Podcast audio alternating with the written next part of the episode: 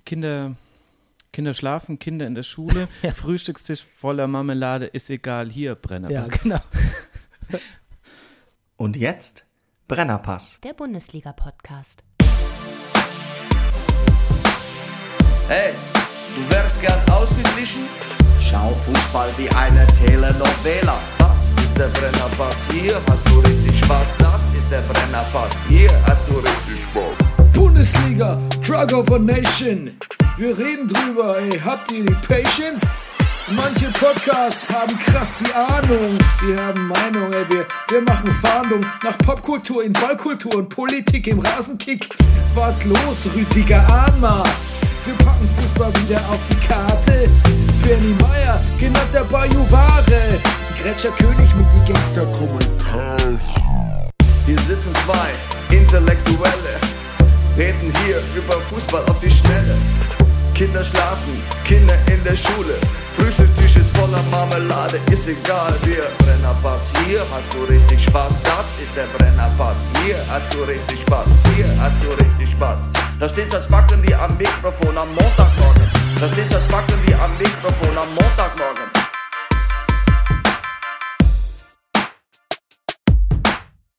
Das ist der Brennerpass, hier hast du richtig Spaß. Das ist der Brennerpass, hier hast Meine du Damen und Herren, hier ist der Brennerpass Bundesliga Podcast, Spieltag. 33. Und es ist alles ganz anders heute. Er ist zwar immer noch bei mir, The World Traveling, The Manifest Actor, der Fitte aus der Mitte, die geile Distel aus der Fistel, andersrum, der lustigste Mann im Internet, der Komiker von der zerkratzten Gestalt, der Breaker of Downs, der Mann ohne Pflichtspieltore, Rüdiger Rudolf, aber nur ganz kurz. Trotzdem guten Abend, lieber Bernie. Ja, weil dann gehst du ins Theater, Das stimmt. aus dem du eigentlich aber schon wieder zurückgekehrt bist. Genau, ich werde ins Theater gegangen sein, bin jetzt aber wieder da. Gehst dann aber wieder Ja. und wirst dann zurückgekommen sein am Ende der Sendung. Ja, und mein Sitz ist noch warm, weil Max Jakob Ost hier war. Und ich habe Ost gesagt, aber ich meine Max Jakob Ost. Ja, ähm, genau. Vom Rasenfunk.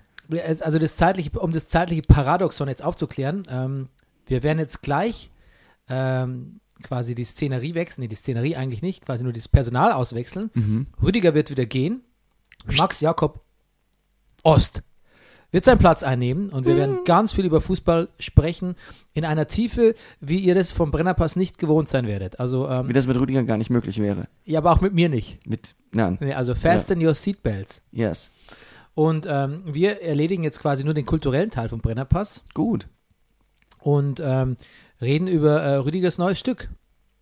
Ich denke, du wolltest, ich denke, es geht jetzt um den kulturellen Teil. Ja, das ist doch der kulturelle Ach so, Teil. richtig. Ich war in der Premiere, ich und die Betriebspsychologin waren in der Premiere von Rüdigers neuem Stück. Warst du nicht, du warst in der In der Voraufführung. Voraufführung, ja. Ja, pf, hallo, das ist ein Riesenunterschied. Was unterscheidet eine Premiere von einer Voraufführung? Das eine heißt Enlighten us. Das eine ist eine Premiere, das andere ist eine Voraufführung. Denn die, die Erwartungshaltung ist eine andere. Und der Zeitplan im Kopf ist ein anderer. Weißt du, wenn wir proben, den, den, den Termin, den wir im Kopf haben, bis zu dem wir wirklich, wirklich, wirklich mit allem fertig sein mussten. Also fertig auch, also ich auch im Kopf als Schauspieler, wo ich weiß in jeder Sekunde, was ich spiele und was ich tue und was drin ist und was nicht. Das, das ist äh, also sozusagen der, der, der, der, der Zeitpunkt ist die Premiere. Und bei der Voraufführung wird noch ausprobiert. Aber was, was weiß der, was erwartet sich der Zuschauer? Denkt der Zuschauer, ich gehe jetzt in eine Voraufführung, da können noch Fehler passieren? Ich glaube schon, ja. Also so ist er präpariert quasi. Ja, also genau, bei der GP wird, bei, die, die Generalprobe ist ja auch öffentlich, die war auch am Montag. Ähm, wird, da geht sogar noch der, der Regisseur auf die Bühne und macht eine Ansage, hat gesagt, es können Fehler passieren. Es kann sogar sein, dass ich unterbreche. Es kann sogar sein, dass wir Momente wiederholen. Da hat bei dieser GP übrigens eine ältere Dame reingerufen, ach, das wäre schön. Also die Leute wollen das richtig. Ja, Was ich auch verstehen Kann kann, übrigens, ja. Und bei der Voraufführung läuft es natürlich schon durch, aber es, äh, es können und es gehen auch Dinge schief. Du warst natürlich auch schon bei der Voraufführung flawless aus unserer Sicht. Genau, und ähm, äh, wir waren sehr angetan von deinem Spiel. Wie schön, das freut mich. Also, Ja. ihr bist du und die Betriebspsychologin. Ja, Ja. ja, ja, genau. Gut. Ähm, wir würden es auch, wir würden so weit gehen Ja. und äh, einen Besuch in der Distel empfehlen. Ja. Vielleicht mag der Humor nicht jedermanns Sache sein. Kann man manchmal vielleicht auch ein bisschen. Ist ähm, auch nicht immer mein Humor. Ja, man kann es manchmal ein bisschen altbacken finden, aber es hat natürlich auch irgendwas Reizvolles, so ein, so ein, so ein, so eine, so eine Kabarett-Tradition, die man eigentlich so nicht mehr richtig in unserer zynischen Welt so nicht mehr zu Gesicht bekommt. Oh, aber ähm, jede Vorstellung, die ich bisher gesehen habe, jedes Stück, ähm, hat mich dann doch irgendwie irgendwie gefesselt, weil ich mich so, ich konnte mich so auf die Details konzentrieren und auf dein Spiel und äh, mich immer irgendwie, immer irgendwie überzeugt, was du da so machst. Das freut mich, Bernie. Und wir haben auch Fußball als Thema. Ja, genau. Und es gibt ein Fußballsegment und das äh, lebt durch die Perücke des Es lebt von einer Frisur, kann man von der sagen. Frisur und Perücke Ja. eines deiner Und nicht meine. Kollegen, ja. Ja, ja. Muss man also ich, Ehre, wem Ehre gebührt, ne? absolut. Genau. Ähm, ja, ansonsten, ähm, das war unser Kulturtipp für heute, war dein Stück in der Distel. Ja, Zirkus Angela. Zirkus Angela. Schicksalsjahre einer äh, Kanzlerin. ja. Und ähm, ja, also wir, wir spielen das noch ein Weilchen. Wir spielen das und wir werden auf Tournee gehen. Ja, Aber damit wird- auch auf Tournee. Ja, nächstes Jahr im Frühjahr, genau. Es, es dauert alles noch ein bisschen. Brennerpass Meet and Greet. ja, könnte ich eigentlich wieder machen. Also Ja. beim, bei der letzten Tournee dieses Frühjahr, wie gesagt, habe ich ja äh, Hörer getroffen. Ja. Das war meine Ehre. Genau. Aber da du jetzt quasi kurz vor der Vorstellung bist und ganz angespannt, aber eigentlich schon völlig fertig danach bist Ja, und schon voll von dem Rotwein, den wir mit Max Jakob Ost getrunken haben, ähm, würde ich dich auch in die Nacht entlassen jetzt. ja. Natürlich ähm, hättest du aber noch die Möglichkeit, ähm, famous last words. Also, willst du noch irgendwas sagen? Äh, was äh, zum, zum HSV, der die Klasse jetzt doch am letzten Spieltag halten muss. Ich glaube, es war ein Fehler von Titz, ins aktuelle Sportstudio zu gehen. Ja, hast du das gesehen? Ich, Nee, das ist ja heute, das ist ja jetzt. nein, nein, das war letzten Samstag. Achso, das war letzten Samstag. Ja. das Und ich habe ich habe das öfter, wir haben beobachtet, dass, oder ich habe immer das Gefühl, dass Mannschaften von Trainern, die im aktuellen Sportstudio waren, gerade so Trainer wie über die du gleich mit Max reden wirst, wie Alexander Nuri, an denen wir uns alle verbrannt haben, die so als vielleicht der neue heiße Scheiß da präsentiert wurden oder als die Retter oder die Mentalitätsbestien, dass die zumindestens erstmal dann das Spiel nach diesem Auftritt im aktuellen Sportstudio verloren haben. Ja, da war der Lack ab. Da war der Lack ab und Louis Holtby hat auch sehr, sehr, sehr optimistisch letzte Woche in die Kamera gesagt, jetzt glaube ich, dass wir gewinnen werden. Wir werden und jetzt, na gut, es gibt ja noch die Chance, aber es gibt sie auch, glaube ich, eigentlich gar nicht mehr so richtig. Doch, es gibt sie noch. Ja, wir werden sehen. Okay. Danke, Rüdiger. Sehr gerne. Ich musste gerade einen Aufstoßen, einen Rülps unterdrücken. Ach so, deshalb hast du so komisch geguckt. Ja. Aber ähm, jetzt Treffer Max, ne? Ja. Okay, und jetzt ist er hier.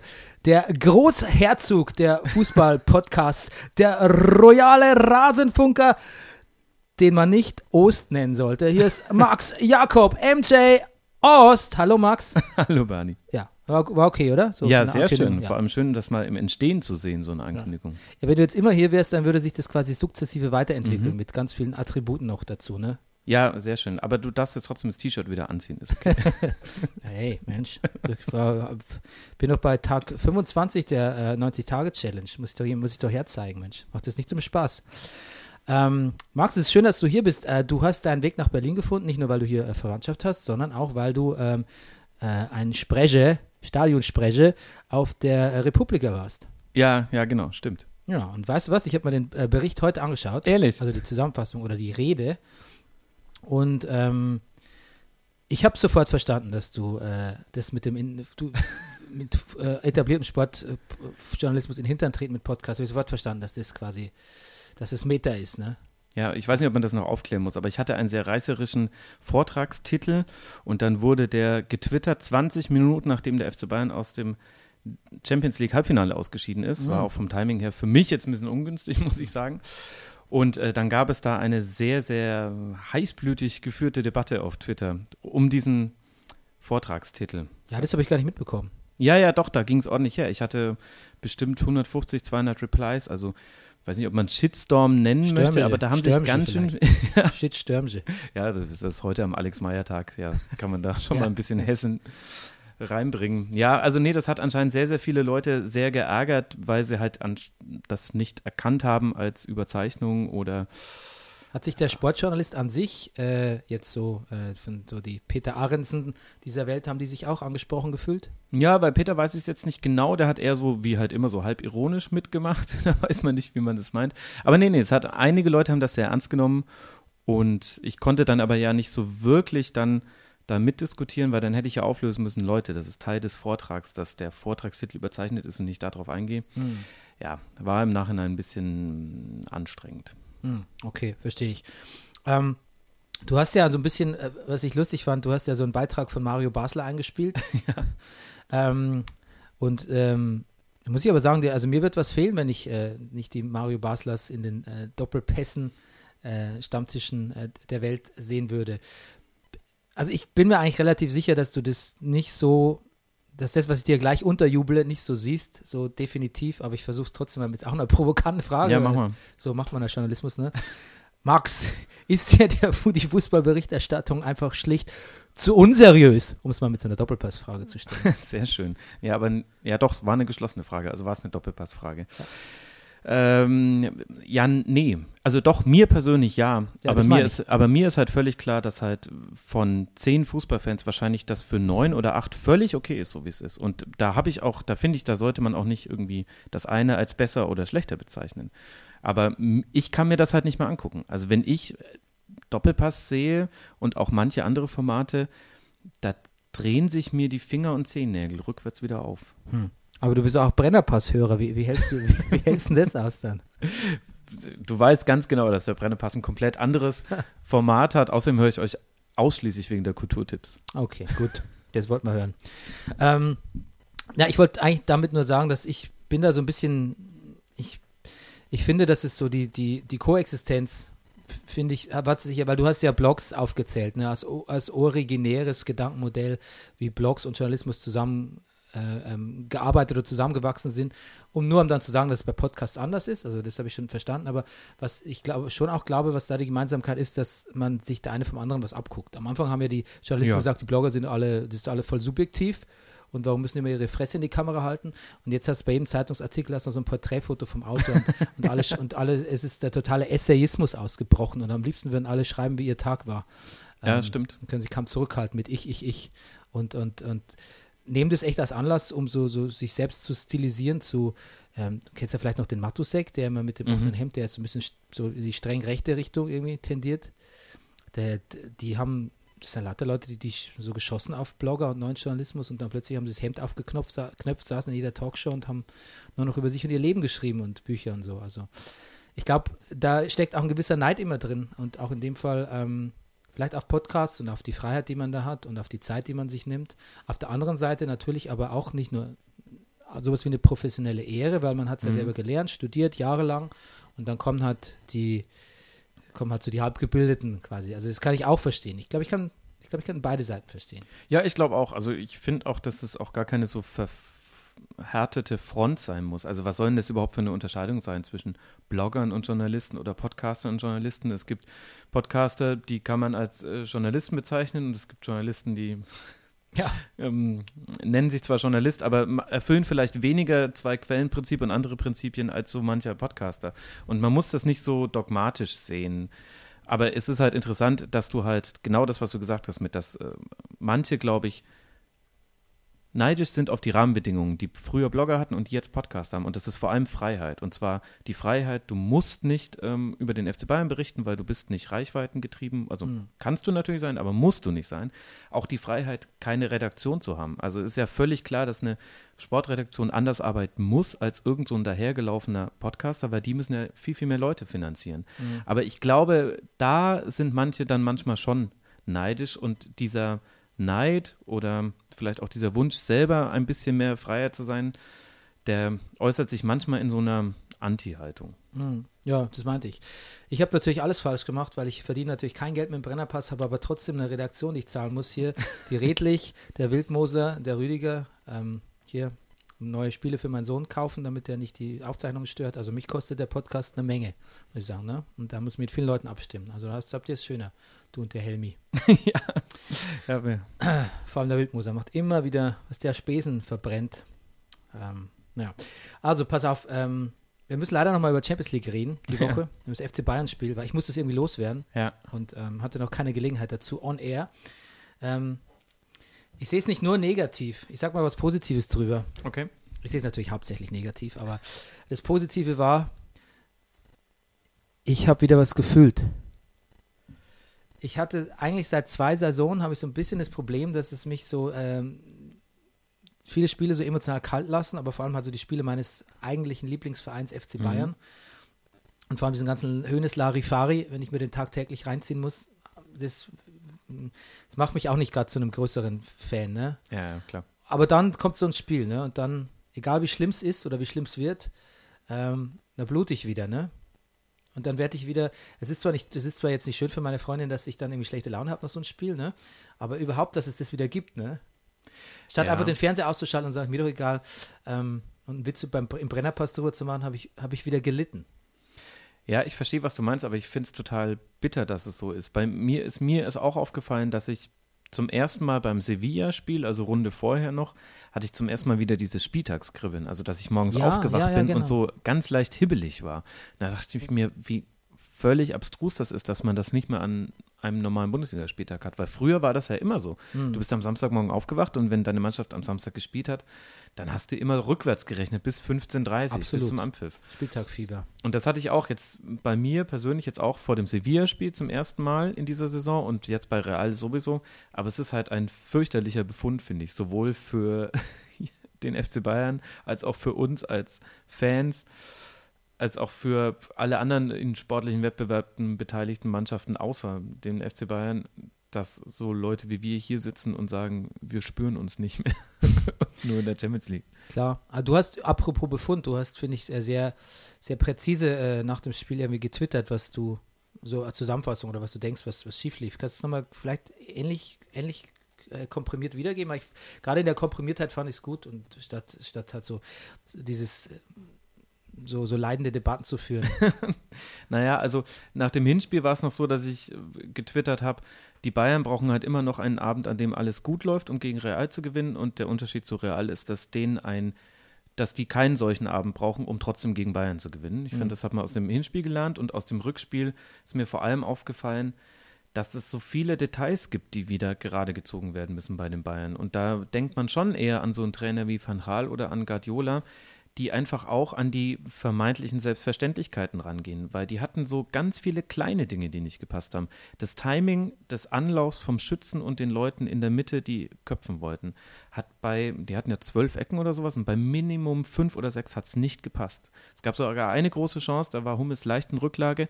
Er wäre, wäre er zum richtigen Zeitpunkt losgelaufen, dann hätte er den Kopfball viel besser setzen können. Dann spielen sie oft Pässe mit einer merkwürdigen Schärfe. Also das hat ihm Pep vor allem beigebracht. Gerade die Pässe, die prallen lassen, werden, gelassen werden sollen oder die direkt weitergeleitet werden sollen, die müssen scharf gespielt werden, dass die auch genügend Wumms dahinter haben.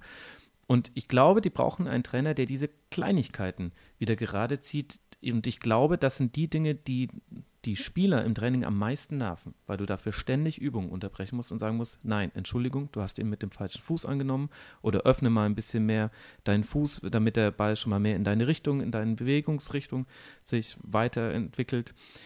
Und da weiß ich jetzt nicht, ob Kovac derjenige ist, der das schaffen kann. Aber hätten die Details besser gepasst, das ist natürlich jetzt so ein bisschen eine Binsenweisheit, aber dann wären die Spiele ganz anders gegen Real gelaufen. Ich glaube nicht, dass das Zufall war, dass die so viele Chancen vergeben haben und dass die so schludrig waren und die waren so fahrig und hinten raus dann auch so ein bisschen hibbelig. Und das ist, weil denen einfach in den Details zu viele Dinge nicht geklappt haben. Da ist mal Ball versprungen, Thiago hat Pässe gespielt, meine Güte. Thiago kann so gute Pässe spielen, hat es aber nicht gezeigt. In Ja, Thiago braucht aber mit seiner Präzision immer, immer so vier Monate oder drei, bis er aus seiner Verletzung gekommen Stimmt. ist. Ich weiß nicht, das Hibbelige, ich sehe das schon auch. Ich glaube, dass wenn man das Automa also mehr Automatismen beherrscht, dann kann man das, dann überwinden diese Automatismen auch die Nervosität. Aber ich würde grundsätzlich schon mal sagen, dass die Bayern einfach mittlerweile Schiss haben, wenn sie gegen Real spielen. Weil es ist ja echt so, dass Real eigentlich nichts mehr machen muss in diesem Spiel. Die müssen sich eigentlich nur noch auf den Platz stellen und Bayern erledigt das schon irgendwie selbst. Also mein doof sind ja, das sind ja keine doofen Leute, die können ja spielen, aber die, die müssen eigentlich nur warten auf ihre Gelegenheit, dann mal zu spielen mit ihrer Klasse, die sie haben. Und das, also das hat jetzt in den letzten vier Spielen gegen Real, also wenn man die Ancelotti-Dings Ja. mitnimmt, dann hat es halt immer gereicht. Ne? Die Ja. mussten sich eigentlich, die mussten sich nicht wahnsinnig viel Mühe geben. So dieses Deutschland gegen Italien-Ding ist das, wo du genau weißt, oh je, da geht man jetzt wieder raus. Ja, und da muss man auch nicht, also da muss er sich Bayern auch nicht einbilden, dass sie eigentlich die bessere Mannschaft waren, ähm, weil sie haben letztlich engagierter gespielt, finde ich. Das ist das Fazit. Aber es, man kann auf keinen Fall sagen, dass das die bessere Mannschaft ist.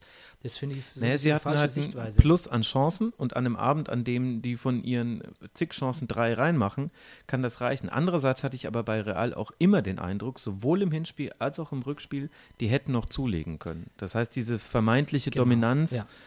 Wer weiß, wie die ausgesehen hätte. Und klar, Bayern hätte weiterkommen können und dann hätte sich auch niemand beschwert, wenn Hummels irgendwie den letzten Pass bringt, da wo er ihn nochmal zurücklegt, oder wenn er direkt selber abschließt, oder Tolisso bei diesem Drehschuss in der 84. einfach, also Navas hatte halt auch den besten Tag se- seiner vielleicht Ja, seiner Karriere. Karriere.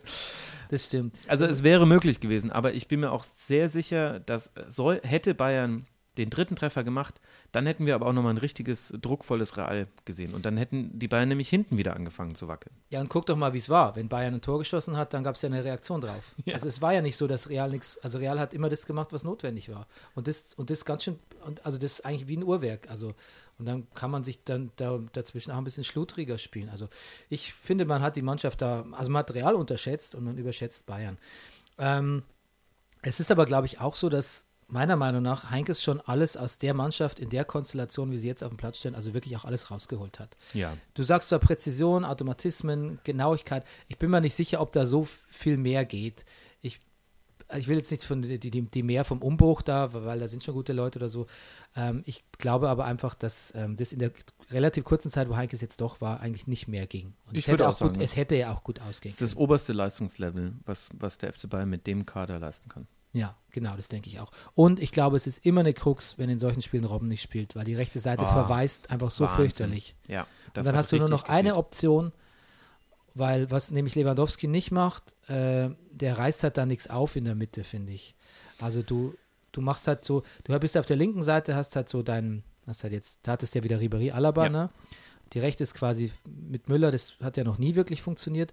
Aber du könntest natürlich der rechten schon ein bisschen mehr Leben einhauchen, wenn du nicht immer so, vor, also so vorhersehbar auf der linken agieren würdest, sondern in der Mitte hat ein bisschen Löcher, ein bisschen mehr Bewegung und auch ein bisschen mehr Lewandowski, wenn er schon keine Tore schießt. Ich bin, ich will jetzt nicht in diesen, in dieses Wehklagen über Lewandowski einfallen, aber ich weiß nicht, so ein bisschen enttäuscht bin ich schon von ihm, finde ich, in den beiden Spielen.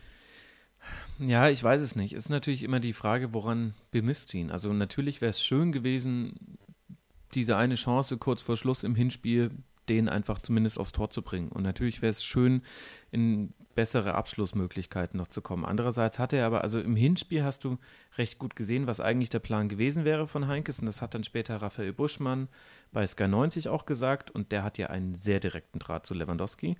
Und der Plan von Heinkes war offenbar, dass Ribéry und Robben jeweils zwei Gegenspieler auf den Außen binden sollen und Lewandowski immer wieder in den richtigen Situationen rauszieht aus der Mitte und Müller genau in den Raum geht hinter ihm. Weil die Wahrscheinlichkeit, dass einer der Verteidiger sich mitziehen lässt von Lewandowski und wenn es nur für zwei Also Schritte wenn ist. Müller nicht auf rechts gespielt hätte. Genau, und dann war es quasi mit der Auswechslung von Ja. Robben, war das völlig obsolet und Thiago hat halt diese Läufe genau kein Mal gemacht. Ja, und Lewandowski hatte aber auch keinen, also keinen Plan B dafür, ne? Also, Ja gut, der Plan B ist halt, du stehst bei einem Innenverteidiger oder versuchst dich irgendwie den Schnittstellen zwischen beiden aufzuhalten und hoffst, dass mal ein Ball bei dir landet. Und ich meine, die Strafraumbesetzung war mal etwas, was deutlich besser war bei Bayern, vor allem im Rückspiel. Also dieses 1 zu 0 in der dritten Minute, da waren vier Leute im Strafraum und die hatten in dem Spiel ja auch wieder unglaublich viele Flanken und jeder, der ein bisschen schon mal gehört hat, was ich im Rasenfunk sage, weiß, dass ich ja kein größter Freund von Flanken bin. Aber Flanken, bei denen vier Leute im 16er stehen, ja, okay, da kann was bei rumkommen. Und da hätte auch für einen Lewandowski was rumkommen können. Da hat er halt das Problem, dass er meistens derjenige ist, der am kurzen oder am langen Pfosten steht und die seit Van Raal ist aber die bevorzugte Passoption immer der Rückraum. Also ist auch immer das, was am ehesten dann die Abwehrreihen noch freigeben. Das heißt, da war er doch abgemeldet. Ich meine, der hat gegen Varan und Sergio Ramos gespielt, sind jetzt auch nicht die schlechtesten auf dem Planeten. Ja, Deswegen finde ich es auch immer klar. Ich meine, in der idealen Welt hätte er wieder vier Buden gemacht.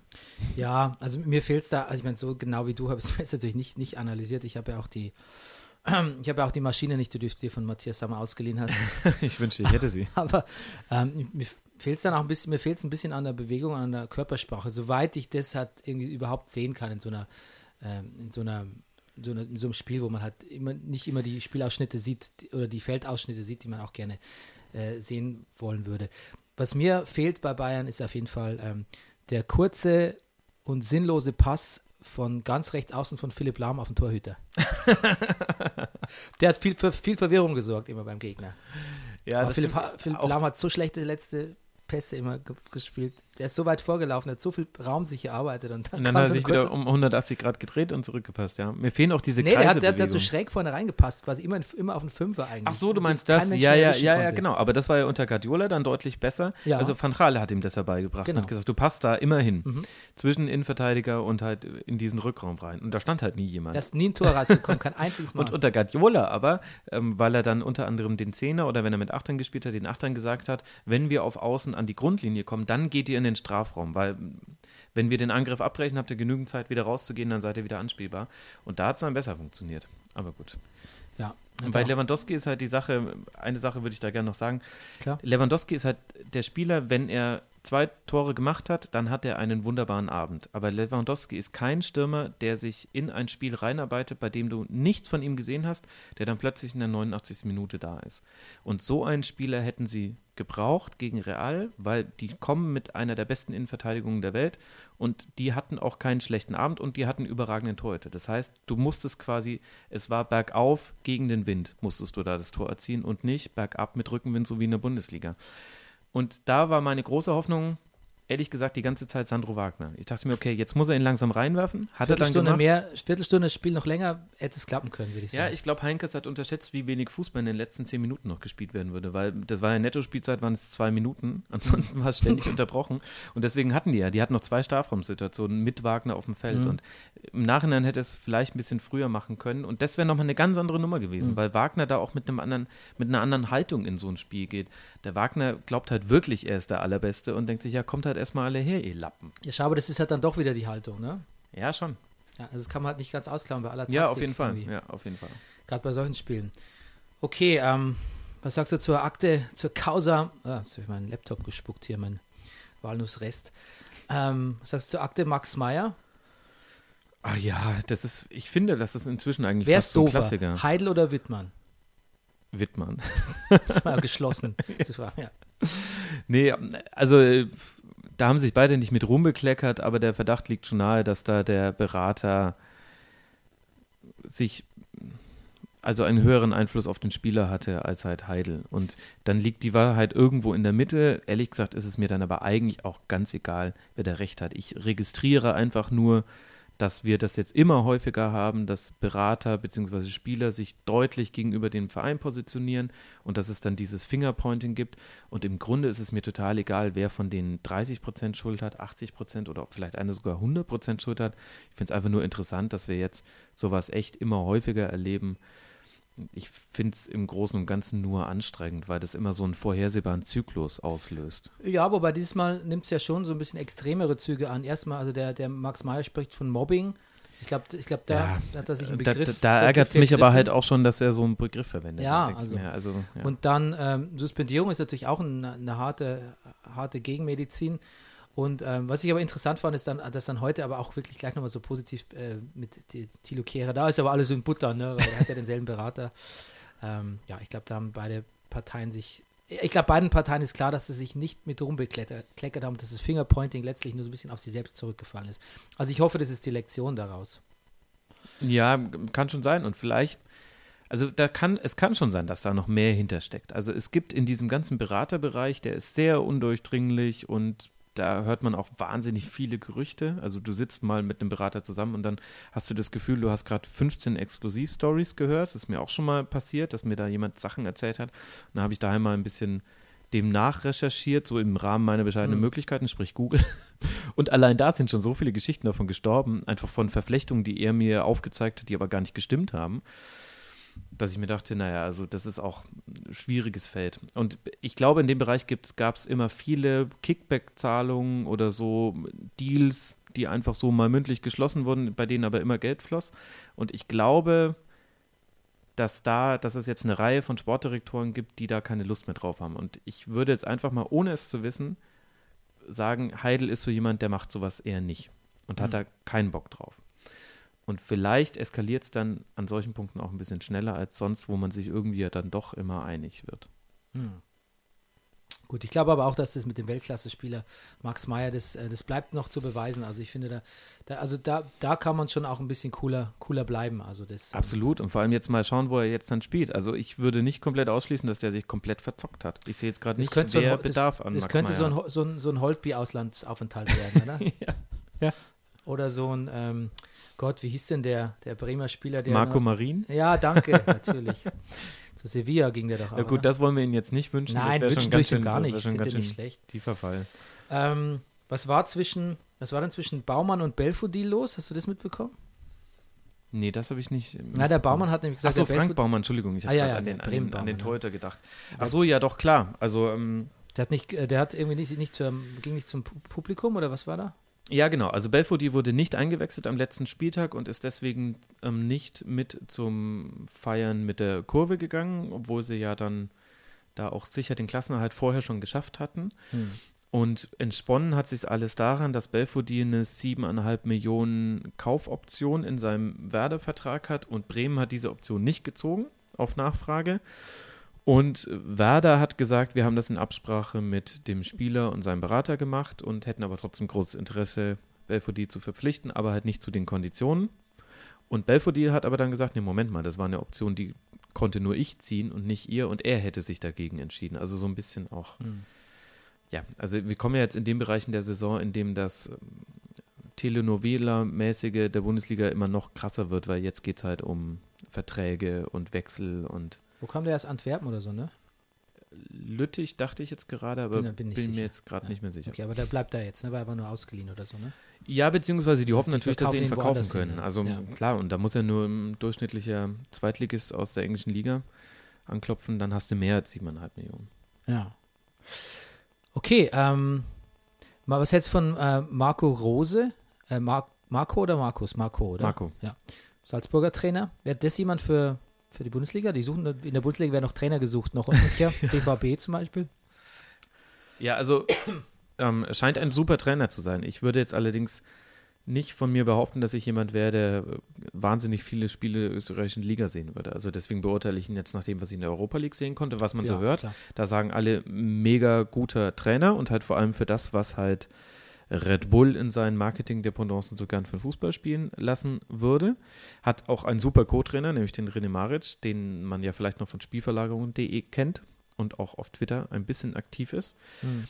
Der wäre hochinteressant für einige Bundesliga-Vereine. Ist halt die Frage, auf was er Lust hat, was man so hört. Ich habe jetzt äh, in der Big Show von Sportradio 360 hatten sie einen österreichischen Journalisten und der hat gesagt, er ist sich ziemlich sicher, dass Rose selber noch nicht mal weiß, was er gerade machen will. Der wollte jetzt erstmal gucken, ob das mit Europa League-Finale klappt. Und dann, also Frankfurt hat wohl loses Interesse, Dortmund wäre sicher eine Option. Und bei Leipzig, finde ich, merkt man auch bis, ja, wir sitzen jetzt in Berlin, aber es merkt man auch bis nach München runter, dass da irgendwas auch schief hängt zwischen Mhm. Rangnick und Hasenhüttel. Hm, auf jeden Fall. Ja, würde ich auch sagen. Gut, und dann gab es ja noch einen, einen, einen Spieltag, gab es ja heute auch noch. Ähm, da ähm, hast du, ich habe Konferenz erste Halbzeit gesehen, dann habe ich eingeschlafen.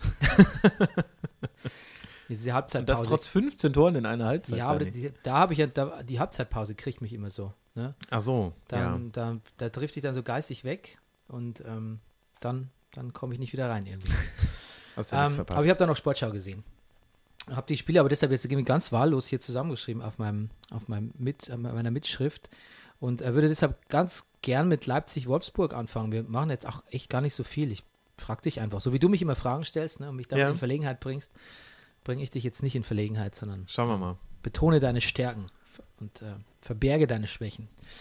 Äh, frag dich nichts über die neue ähm, Westworld-Staffel. Das ist gut.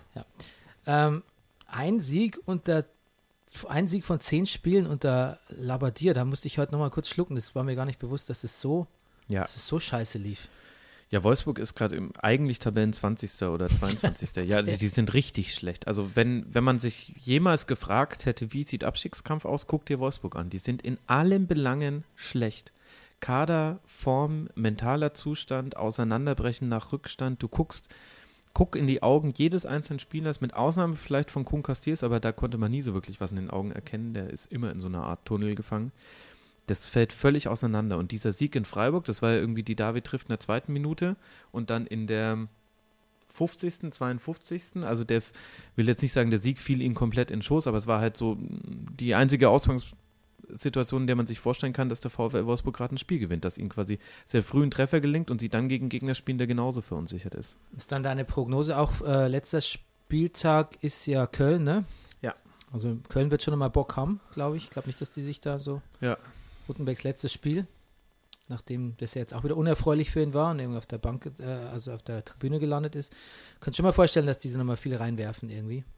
Ja, absolut. Ich glaube, dass ein Köln, was nichts zu verlieren hat, viel gefährlicher ist als ein Köln, für das es um noch was geht. Und Wolfsburg ist gerade für mich von der Form her mit weitem Abstand die schlechteste Mannschaft der Bundesliga. Und deutlich schlechter als der HSV auch gerade. Deutlich schlechter, Hm. deutlich.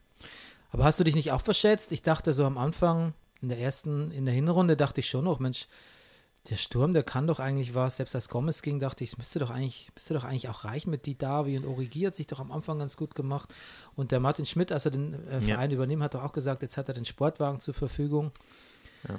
Ähm, hast du es hast du's gleich, hast du so schlecht eingeschätzt? Ich glaube nicht, oder? Ich habe mir dein, deine Saisonvorschau. Nee, in der Saisonvorschau, aber da haben wir halt ja noch den Verein nach Jonker mit Gomez bewertet. Ja, das stimmt. Und Okay, nach, dann sagen wir mal, Und, da- und der Kader so- war ja nie schlecht bei Wolfsburg, deswegen äh, muss man eigentlich immer mutig gewesen sein, um Wolfsburg so schlecht einzuschätzen, wie sie dann gespielt haben, weil vom Papier her war Wolfs ist Wolfsburg ja immer schon besser. Nee, wo ich, also wo aber ich schon eigentlich- sehr aber eigentlich skeptisch immer schon, ne? Wolfsburg ist ein traditioneller Underperformer, muss man sagen. Ja, na gut, außer halt damals, als sie aufgestiegen sind mit Roy Präger und so weiter, das waren, das Ja. waren dann doch eigene. Aber ja, Die klar, so in den letzten Jahren. Klar, Und also bei Martin Schmidt, da habe ich mich schon sehr gewundert, weil ich mir gedacht habe, okay, äh, hattet, also ist dann quasi Ballbesitz wieder für immer gone oder macht Martin Schmidt irgendwas, was ich bisher noch nicht von ihm gesehen habe? Und dann hast du gemerkt, nee, Martin Schmidt ist schon der Trainer, als den man ihn bei Mainz kennengelernt hat. Und als dann Gomez gegangen ist und nicht ersetzt wurde von einem Verein, für den es kein Problem ist, einen Spieler zu ersetzen, weil Kohle ist nicht das Thema. Da habe ich mir gedacht, okay, das spricht dafür, dass die keine Ahnung haben, wer da eigentlich gerade bei ihnen im Kader steht. Weil klar, hätte natürlich sein können, dass ein Di Matteo, ein Ossimen oder ein Origi eben total explodieren. Aber das hat sich halt überhaupt nicht angedeutet. Und eigentlich ist das, was wir jetzt sehen vom VfL Wolfsburg, das, was in der Winterpause erwartbar war. Alles andere wäre quasi erstaunlich gewesen, wenn die jetzt ständig Tore machen würden. Also Gomez gehen zu lassen und den dann nicht zu ersetzen und nicht mal durch irgendeinen Zweitligastürmer, den man hochzieht, da habe ich mir dann schon gedacht, also das ist jetzt mindestens mutig. Und jetzt kriegen sie Quittung.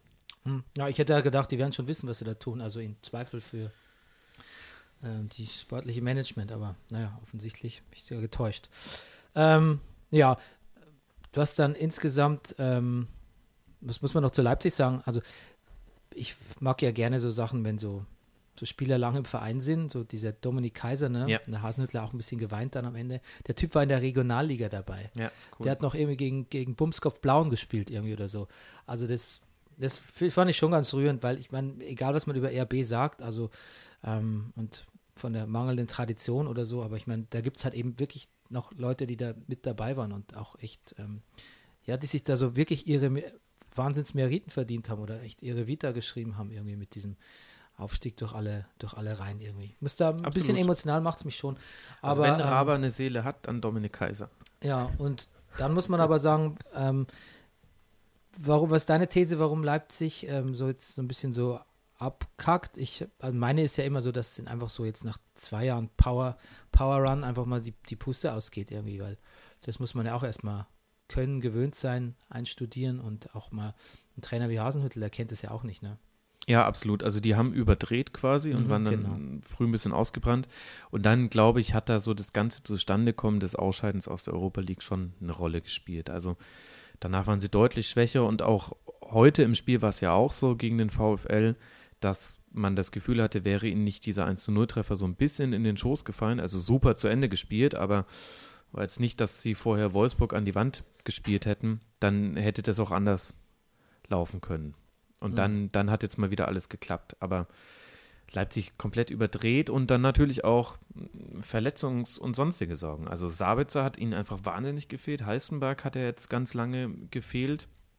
Jetzt in dem Spiel noch Orban, dann hast du jemand mit Cater, der sich jedes dritte Spiel gefühlt eine Forsberg war, die, Verwarnung war holt. ganz lange verletzt. Forsberg verletzt und in einer fürchterlichen Form fast schon Identitätskrise, auch so ein bisschen pumpig, Mhm. auch auf dem Platz, also jetzt nicht nur neben dem Platz, sondern auch in seinem Spiel. Aber auch gesperrt jetzt neulich, ne? Genau. Und also da sind so viele Dinge zusammengekommen.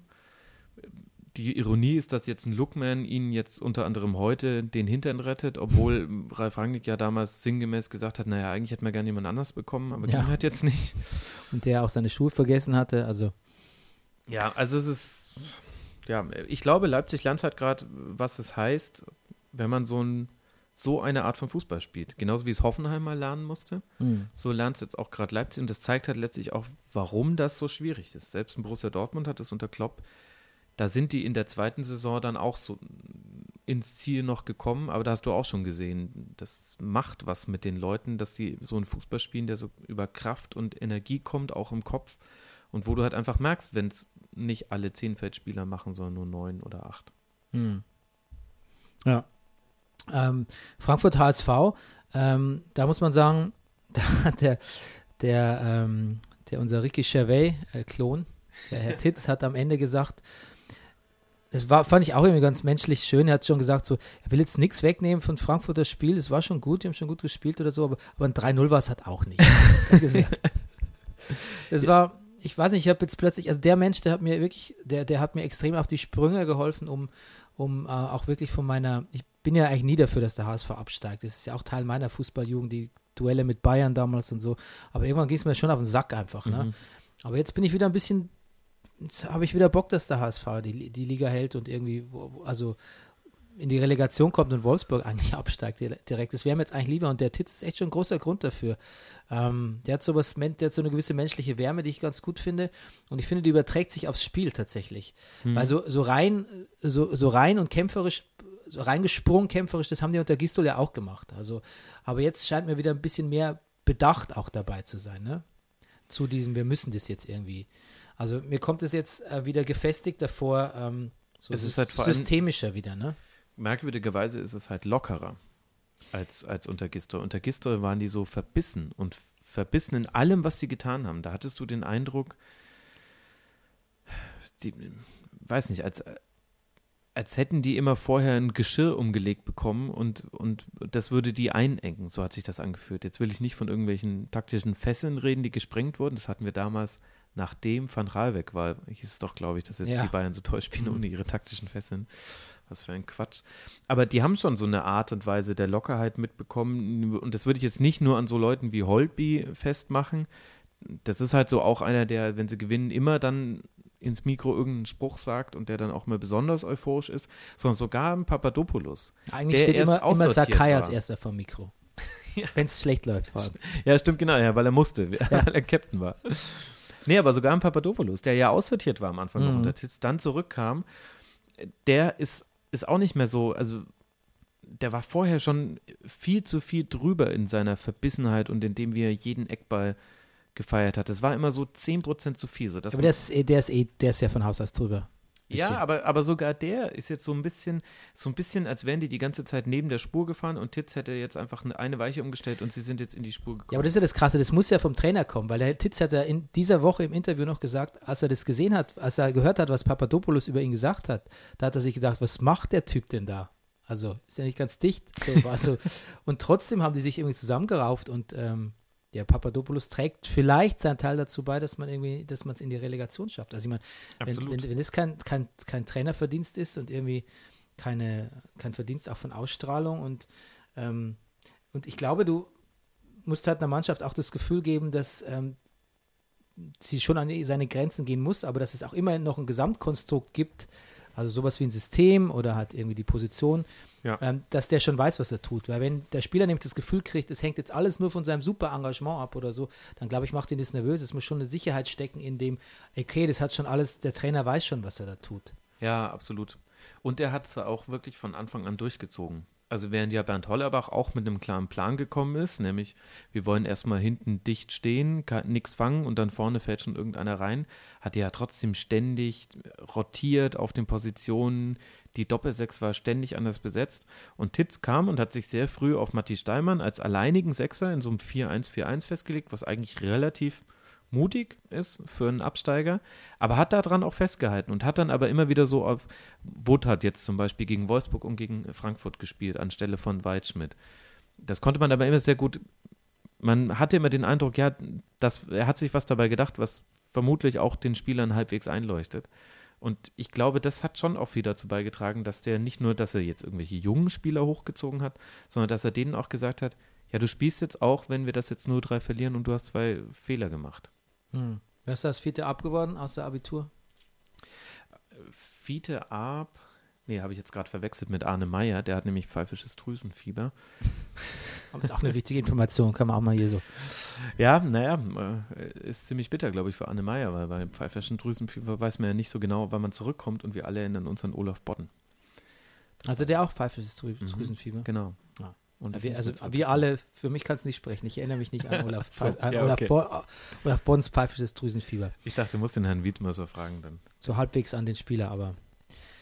Äh, dann natürlich noch eine wichtige Geschichte des Spiels. Äh, Alex Meyer nach zwei Fersen-OPs, wusste ich auch nicht, dass mit der an der Ferse operiert wurde ja. und dann gleich zweimal, äh, sitzt er auf der Bank. Das hat mich schon gefreut. Aber ich dachte ehrlich gesagt, ich dachte, das hat so Symbolcharakter, aber dann wird er noch eingewechselt und dann macht er noch sein, ich glaube, 93. fucking Bundesligator. Super geil, weil. Good old Alex Meyer. Mega, mega. Also, das war für mich die schönste Geschichte des Spieltags. Mhm. Ich habe das Einzelspiel auf dem iPad geguckt und die Konferenz auf dem Fernseher. Und ab der so 83., 84. Minute stand Alex Meyer an der Seitenlinie und die Zuschauer haben schon so die ganze Zeit die Laola angedeutet, dass er eingewechselt wird. Und die Stimmung war so geil, dass ich dann den Ton an der Konferenz ausgemacht habe und nur noch auf das Einzelspiel geguckt habe, weil es eine so geile Stimmung im Stadion war. Ich habe auch vorhin noch mit Freunden geschrieben, die im Stadion selber waren. Die meinten, es wäre unfassbar gewesen bei diesem Angriff, wo dann Abraham, es ist ja auch schon so verrückt, Abraham schlägt dann die Flanke auf Meier von rechts. Da hätten alle im Stadion nur auf ähm, Alex Meier geguckt und da machte er den halt auch so typisch Meier-like. Volley, total überlegt ins lange Eck also ich fand es mega, mega geil. Und das letzte Spiel vorher halt war halt das DFB-Pokalfinale. Jetzt hat er nochmal dieses Spiel gekriegt. Das war schon stark. Und da kann man auch dann sagen, Nico Kovac, schöne Einwechslung. Vielleicht kriegt er nochmal ein DFB-Pokalfinale. Vielleicht kriegt er nochmal ein DFB-Pokalfinale. Und interessante Info, die ich auch bekommen habe von eben meinen Freunden aus dem Stadion: Nico Kovac wurde bei der Mannschaftsausstellung gar nicht vorgelesen. Ja? Ja. Ja, aber ich hatte irgendwie den Eindruck, dass ähm, das war wieder sehr kompakt irgendwie alles so auch. Ja, naja, also wenn das 1-0 von Ito zählt und es war ja nun mal knappes Abseits, bin ich schon gespannt, was, was die Eintracht macht. Insgesamt ja, war es ein guter also ich, Auftritt. Wie gesagt, da haben wir wieder den Unterschied vielleicht zwischen ähm, Einzelspiel gesehen und Zusammenfassung, aber es hieß ja in ja. der Zusammenfassung schon, dass das ähm, dass eine Frankfurter Führung schon verdient war und das eigentlich eher eine Episode gewesen wäre, das Ito-Tor. Ja, also Frankfurt war schon stärker, aber eher so wegen Einzelspielern und weil die den körperlich einfach komplett den Schneid abgekauft haben. Also Kovac hat auch komplett auf Körperlichkeit gesetzt, irgendwie Salcedo gebracht, äh, Willems, Boateng, Haller. Und das hast du dann gegen Hamburg schon gemerkt. Die haben alles reingeworfen, was sie hatten und haben es auch echt gut gemacht. Aber Eintracht Frankfurt, jetzt waren es halt mal wieder das Frankfurt, was man in vielen anderen Spielen gesehen hat. Total unangenehm zu bespielen, vor allem wenn die ein Heimspiel haben war dann schon insgesamt auf jeden Fall verdient, aber der HSV war alles andere als chancenlos. Die hätten auch locker zum 1-1 kommen können. Ich sehe halt so wenig Parallelen zwischen Bayern und Frankfurt. Ich sehe halt so wenig Gemeinsamkeiten. Ich kann mir überhaupt kein, keine Vision machen, wie, wie der Kovac als Trainer sein könnte. Nee, es ist, also es ist auf jeden Fall nicht normal, dass der FC Bayern einen Trainer holt, der noch nie so hat spielen lassen, wie der FC Bayern spielt. Nämlich Ballbesitz, Fußball, international in drei Wettbewerben. Das zeigt schon sehr, dass er auf gar keinen Fall die erste Option gewesen sein kann, aber ja gut, es könnte das, trotzdem das weiß er selbst, glaube ich. Genau, das. es könnte aber auch trotzdem total gut gehen. Aber hast du mitbekommen, dass er sich verplappert hat und jetzt rauskam, dass er doch schon früher der Mannschaft Bescheid gesagt hat, dass er wechselt? Äh, nee. Das ist nämlich total untergegangen. Habe ich jetzt in 93 gehört. Die längere Version des Brennerpasses, ohne kulturellen Anspruch, ja. würde ich sagen. ich kenne 93 schon. Äh, er hat im Kicker wohl gesagt, da haben sie ihn gefragt, ja, Herr Kovac hat das, dass Frankfurt jetzt nichts mehr gewinnt, hat es nichts damit zu tun, dass sie gesagt haben, ihrer Mannschaft, dass sie nicht mehr Trainer sind. Hat er gesagt, nee, nee, wir haben ja dann gegen Hoffenheim haben wir ja nochmal unentschieden gespielt. Ist halt doof, weil das Spiel nach seiner Bekanntgabe war halt das gegen Leverkusen. Das heißt, er hat anscheinend über diesen Nebensatz rausgelassen, dass das die Mannschaft auch schon länger wusste. Vielleicht hat er aber auch die Spieltage verwechselt. Ja, weiß ich jetzt nicht. Also da würde ich dann mal glauben, dass der Trainer eines Bundesliga-Vereins die Spieltage noch deutlicher auseinanderhalten kann als du und ich. Naja, es ist ja nicht so, dass der FC Bayern anruft und äh, sagt, übrigens, hast du Bock? Sondern da wird, da gibt es halt vorher Gespräche. Also das ist ja, das ist mir schon klar. Aber ich glaube, dass es, also dass es sicher war, zu so einem, zum Zeitpunkt des Hoffenheim-Spiels, das ja, das ja wohl nicht, oder? Weiß es nicht. Also er hat ja da dann gesagt, dass es die Mannschaft da ab da schon gewusst hätte. Hm. Leute, die ich kenne, sagen, sie wussten es so rund um das Bremen-Spiel. Das wäre, glaube ich, das davor noch gewesen. So. Es passt vom Timing her nicht ganz zusammen, weil da die Bayern angeblich gerade erst mit Tuchel telefoniert haben und das weiß man ja ziemlich sicher, weil man sowohl aus dem Tuchel-Umfeld gehört hat, als auch Salihamidzic hatte ja schon auch eine gewisse Offenheit manchmal und sagt Dinge einfach.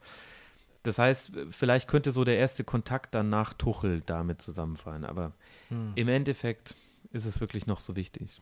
Hm.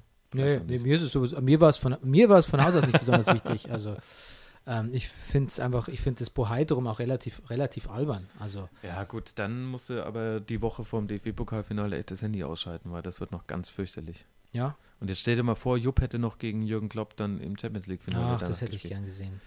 Ja, tut mir, deshalb tut es mir eigentlich besonders leid. Weißt du, was mir am meisten wehtut, ist, also zum einen, ich konnte dann das zweite Halbfinale, ich konnte es mir nicht angucken. Das hört sich jetzt wahrscheinlich ganz fürchterlich an für viele, aber ach, das, äh, nee, ich konnte es mir einfach nicht angucken. Und dann glaube ich zu wissen, genau wie das Champions League-Finale läuft.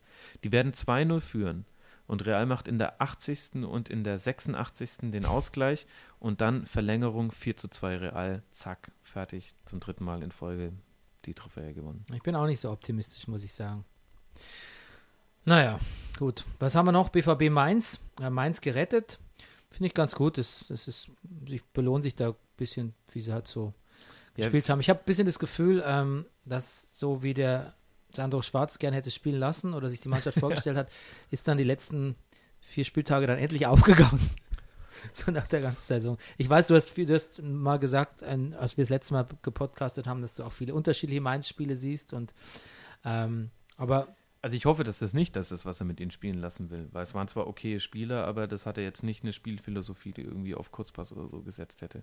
Nee, aber es war ja dann, aber es war ja dann doch irgendwie, ähm, es war so das Offensivspiel, was er, was er sich eigentlich erwartet hatte, oder? Kann man das nicht sagen? Ich weiß es nicht. Die spielen noch so viel über lange Bälle und die Gefahr wird ausschließlich über die Außen erzeugt und gar nichts übers Zentrum. Ich hoffe, dass er eigentlich schon noch andere Pläne hätte. Ich meine, was ich beeindruckend finde, ist, wie sie es geschafft haben, wirklich dieses, was du im, im Abstiegskampf mit hinkriegen musst, nämlich diese Wagenburg-Mentalität. Und zwar auch zwischen Fans und Mannschaft. Und da hat es ja ordentlich ge gekracht mhm. in diesem Jahr. Und die haben das ja mit eigentlich so einer Maßnahme, wo man häufig sagt, ach, was soll denn das jetzt wieder? haben sie es anscheinend hinbekommen. Nämlich in der Länderspielpause war es, glaube ich, gab es eine Aussprache zwischen den Fans und Sandro Schwarz, bei der auch Medienvertreter waren, über die dann berichtet wurde. Und offenbar musste es aber tatsächlich nochmal so einen neuen Zusammenhalt generiert haben, weil in sämtlichen Heimspielen danach war die Stimmung eine komplett andere. Und dann kamen natürlich auch die perfekten Ergebnisse. Und was sie jetzt heute in Dortmund gemacht haben, fand ich aber unglaublich krass. Denn meinem Gefühl nach war es so, dass das 2 zu 0, was ja irgendwie in der 14. Minute mhm. gefallen ist, das, das kam mit dem Gefühl nach zu früh. Und sie haben dann ja auch schon zwei, drei Minuten später direkt den Anschlusstreffer erzielt. Und da dachte ich mir, naja, das, das können sie nicht halten, weil dazu ist Mainz einfach zu fehleranfällig im Spielaufbau. Aber, also ich habe es leider nur in der Konferenz gesehen, aber sie haben wohl wieder viel hinten rausgekloppt, damit sie gar keine Fehler im Spielaufbau machen. Und haben halt gegen Gegner gespielt, gegen Borussia Dortmund die halt dieses Jahr so ein komplettes Mirakel sind. Also ich, es ist un unverständlich, dass Dortmund es nicht geschafft hat, in dem Spiel nochmal irgendwie zurückzukommen. Und sich damit jetzt nochmal eine Ausgangssituation bekommen, wo du im schlechtesten Fall sogar aus der Champions League rausfällst. Ähm, ja, das ist natürlich ein ganz, das ist ein ganz bitterer Nebeneffekt von dem Spiel, ähm, was ich auch kaum, kaum glauben kann. Aber ich bin mir nicht so ganz sicher, also ich kann das, ich kann es nicht so richtig den Finger drauf legen, woran das jetzt lag in dem Spiel irgendwie. Ähm, kannst kannst du es? Also warum, warum ging naja. es von Dortmund-Seiten schief? Na, also die Tore haben sie natürlich denkbar schlecht gefangen. Also vor allem das 1 zu 0 mit diesem Konter und dann legt der Mainzer den Ball ja auf Chabamin und ähm, Muss natürlich, wer es nicht weiß, sagen, dass es unser, äh, der Debütant vom letzten Spieltag Genau, Baku, Baku. gemacht hat. genau. Riedle Baku, ähm, der eigentlich anders heißt. Aber Ried- Riedle ist, glaube ich, sein Nee, der, der hat sich umbenennen lassen Ja, tatsächlich. genau, Genau. ja, also oder anders hieß, genau. Und ähm, dass der, letzte Woche mussten sie den auch irgendwo von der Raststätte irgendwie Genau, der abholen, war weil schon auf dem Weg zum Auswärtsspiel. äh, auf dem Weg zum, mit der zweiten Mannschaft irgendwie. Genau, ja, Entschuldigung, natürlich unterbrochen. Genau, also das war halt äh, sehr, sehr einfaches Gegentor. Das 2 zu 0 war dann schon schwieriger. Sobald die Flanke in der Luft ist, kannst du es nicht mehr verteidigen. Mutu läuft so ein und dann köpft ihn am kurzen Pfosten ins lange Eck, so ein bisschen Holdbeat 2.0 vom letzten Spieltag. Das war dann schwierig, aber Aber dann gab es ja das 2-1 und dann hätte er eigentlich so ein bisschen Zeitenwandel nochmal einsetzen können. Genau. Und da hast du aber halt wieder gesehen, Mainz stand ja dann unglaublich tief, aber auch sehr eng beieinander und das sehr diszipliniert. Und da fehlt halt einfach gerade Dortmund die Mittel. Weil gegen tiefstehende Gegner können sie nicht über ihre Geschwindigkeit kommen, weil du kommst selten in die schnellen Situationen. Und dann ist der Zehnerraum bei den Dortmundern halt viel zu schwach besetzt, obwohl da so tolle Spieler spielen. Und manchmal hat dann ein Götze zum Beispiel einen herausragenden Tag, aber wenn er den eben nicht hat, dann merkst du es. Und du- merkst gerade, dass Dortmund so eine Mannschaft ist, wenn die ein bisschen Gegenwind haben, dann ist es sehr wahrscheinlich, dass die vom Fahrrad absteigen und sagen, nee, wir haben jetzt keinen Bock mehr. Äh, und was kann man, wie viel davon kann man Stöger anlasten, so an der, an der Motivationsbremserei äh, oder an der gebremsten Motivation? Naja, also Stöger hat es zumindest nicht geschafft, da das Ruder rumzureißen, aber der Wechsel von Bosch zu Peter Stöger war halt schon sehr krass. Und da kann man jetzt eigentlich ihm auch nicht zum Vorwurf machen, dass es nicht gleich reibungslos lief. Vor allem, weil die Ergebnisse haben ja eigentlich gepasst und tun es ja im Grunde jetzt auch noch, mit Ausnahme jetzt des heutigen Spieltags. Aber der Wechsel war schon ganz schön krass. Allerdings fand ich auch, also die Art und Weise, wie gerade bei Dortmund Entscheidungen getroffen werden, finde ich zumindest diskutabel. Denn dass Stöger jetzt nicht voll einschlägt, war zumindest im Bereich des Möglichen, nach dem, was man von ihm gesehen hat beim ersten FC Köln. Und die Art und Weise, wie man jetzt auch gewisse Entscheidungen kommuniziert. Also angeblich war ja die, die Wahl, Schmelzer aus der Mannschaft zu nehmen, dafür Akanji auf die Linksaußenposition zu stellen. Das wurde zumindest so von Zorc kommuniziert, als wäre das eine gemeinsame Entscheidung von Watzke und dem Sportvorstand gewesen. Und das hat man dann gemeinsam mit Stöger in Anführungszeichen entschieden. Aber es hat sich schon so ein bisschen angehört nach dem Motto, dass, dass die gesagt haben, Peter, jetzt mach mal noch mal was. So geht's ja nicht. Ja, aber meinst du, der ist vielleicht, also so ein, so ein Verein ist vielleicht eine Nummer zu groß jetzt für Stöger gewesen? Ich weiß es nicht. Ich glaube, so grundsätzlich kann man das gar nicht sagen. Weil für sich genommen ist der erste FC Köln auch ein großer Verein. Also was so das Medieninteresse angeht und die Art und Weise, wie man da kommunizieren muss mit. Gut, aber die Erwartungshaltung ist natürlich so bei weitem nicht so hoch. Ja, na klar. Also natürlich auf seine Art schon, aber halt jetzt äh, im Ergebnisbereich, ne? Ja, also was mir halt aufgefallen ist, dass Stöger so eine Art hat, also bei Köln hatte man ja schon das Gefühl, der elektrisiert auch manchmal die ganze Stadt und die stehen alle hinter ihm. Und das hat Gefühl hatte ich bei Dortmund nie. Hm. Und das hängt aber auch mit seiner Art zusammen, die halt sehr ruhig ist, besonnen, zurückhaltend. Selbst wenn er scharfe Dinge sagt, dann wirken die im ersten Moment gar nicht so scharf, weil er nicht so aus sich rausgeht. Er hat ja die Körpersprache eines wie diese Leute, die in der Fußgängerzone stehen und sich ganz lange nicht bewegen und dafür Geld nehmen. So ein bisschen ist Stöger, finde ich. Also es ist schon so, dass er sich bewegt, aber er geht nicht aus sich heraus und relativiert im Grunde alles, was er sagt. Also egal, ob er kritisiert wird oder ob er gelobt wird, sagt er immer, ja gut, da müssen wir jetzt halt mal schauen und so weiter. Und das naja, ist, bitte, das ist eine Mentalitätssache. ja, ja, genau. Das Das, kann ist man ja auch völlig legitim. angräben. Aber ich glaube, das ist nicht das, was Borussia Dortmund braucht. Und da muss man jetzt gar nicht den Klopp-Vergleich für ranholen, der auch ein bisschen ungerecht ist, weil das war halt die erfolgreichste Zeit der letzten 20 Jahre. Aber auch von Klopp unabhängig, hast du auch gesehen. Also Tuchel war auch in dem Momenten gut bei Dortmund, wo er, wo er so ein Feuer in sich hatte. Und ähm, das war ja auch nie das, was die Tuchel vorgeworfen haben. Übrigens, ich kann nicht, äh, bei einem Darth Vader T-Shirt muss ich dran denken. Ist dir eigentlich aufgefallen, als ich dich heute im Park gesehen habe, bist du direkt an einem Darth Vader Luftballon vorbeigegangen? Nee. Ja, da war so eine Party, da haben die einen Darth Vader Luftballon. Nee, habe ich nicht Ja, gesehen. da oder- siehst du, dass ich nur Augen für dich hatte. Genau, sehr dekorativ äh, standst du da neben dem Darth Vader Luftballon. Ähm, ich muss noch was zu Kovac nachtragen. Und zwar, der hat im äh, Post-Match-Interview gesagt, es war Emotion pur. Damit ist, er, damit ist er für mich gestorben jetzt als äh, Bayern-Trainer und ähm, mögliches Identifikationsfigur. Emotion pur und Gänsehaut pur sagt man nicht mehr. Bitte, ich will es nie wieder hören. Das ist so schrecklich. Das ist, die, ah, das ist meine, meine das, die Floskel, die mir am meisten wehtut, ist Gänsehaut pur, aber gleich danach kommt Emotion pur. Ähm, wollte ich, nur, wollte, ich, wollte ich mal loswerden. Ganz unsachlich. Wir sind jetzt in so einem sachlichen. Darf ich meine Fahrwasser. Lieblingsfloske dann Ja, noch bitte. loswerden? Weißt du, was ich am allerschlimmsten finde? Michael Ballack fand nicht statt. Das wurde auch witzigerweise, während Michael Ballack gespielt hat, noch sehr häufig gesagt. Als ob das so ein Naturereignis wäre, wie so ein Geysir. Der findet halt statt oder nicht. Wäre so eine so dumme Floske, aber man hört sie jetzt immer seltener, Gott sei Dank. Ja, ich habe es schon lange nicht mehr gehört. Ähm, von Hannover habe ich irgendwie am wenigsten mitgekriegt von diesem Spiel. Kannst du ganz kurz was zu, in ein, zwei Sätzen zu diesem Hannover-Spiel sagen, Hertha? Ja, also erstmal war es ähm, sehr emotionales Spiel auch, weil Salif Sané sein letztes Heimspiel hatte bei Hannover und hat er dann auch gleich Den hätten Tor sie gemacht. so gern gehalten, hat der Kind gesagt. ja, das kann ich mir vorstellen. Salif Sané ist einer der besten Innenverteidiger der Liga. Nee, und dann haben sie, also Hertha hatte eine große Chance direkt am Anfang. Dann hat aber Hannover schon in der vierten Minute wunderbar getroffen. Martin Harnik mal wieder. Ein bisschen die Das Protagonisten. habe ich noch gesehen, das Tor, ja. Die drei Torschützen, anhand der drei Torschützen lässt sich die komplette Hannoveraner Saison erzählen. Harnik hat das erste Tor gemacht, das ist so ein Genau, bisschen Mhm. stellvertretend für den Saisonstart. Salif Sané hat das zweite Tor gemacht, der steht stellvertretend dafür, dass er einfach unglaublich wichtig war für Hannover 96 in der Phase. Und Niklas Füllkrug hat das dritte Tor gemacht mit einem Schuss ins kurze Eck. Und Niklas Füllkrug steht ja so ein bisschen für die Rückrunde. Der hat ja ab dem Moment getroffen, in dem im Rasenfunk Royal ein Gast gesagt hat, äh, Füllkrug ist ein klassischer Zweitligastürmer. Direkt am ersten Spieltag der Rückrunde, ich glaube, zwei oder drei Tore Niklas Füllkrug und dann Mhm. ging es in einem fort. Und ja, war aber dann eigentlich ein ganz schönes Spiel, also aus Hannoveraner Sicht. Es war eine gute Saison für Hannover, oder? Super gut, also sehr, sehr gut. Ja, Und was unser, unser Freund Brighton Rider on the Storm gemacht hat ähm, und die, wie, wie, wie ruhig der geblieben ist und ähm, wie, wie souverän er irgendwie agiert hat, fand ich beeindruckend so. So hatte ich ihn gar nicht in Erinnerung. Ja, Und wobei wie- Breitenreiter ist so für mich der Kandidat, mit dem würde ich mal gern so viel Rotwein trinken, dass er ins Reden gerät. Und dann will ich mal von ihm wissen, wie das eigentlich so ist, wenn sich der eigene Sportdirektor die ganze Zeit woanders hin bewirbt. Und was so eigentlich so sein Fünfjahresplan ist, also der von Breitenreiter. Die wirkten ja eigentlich so innig, die beiden am Anfang, ne? Genau.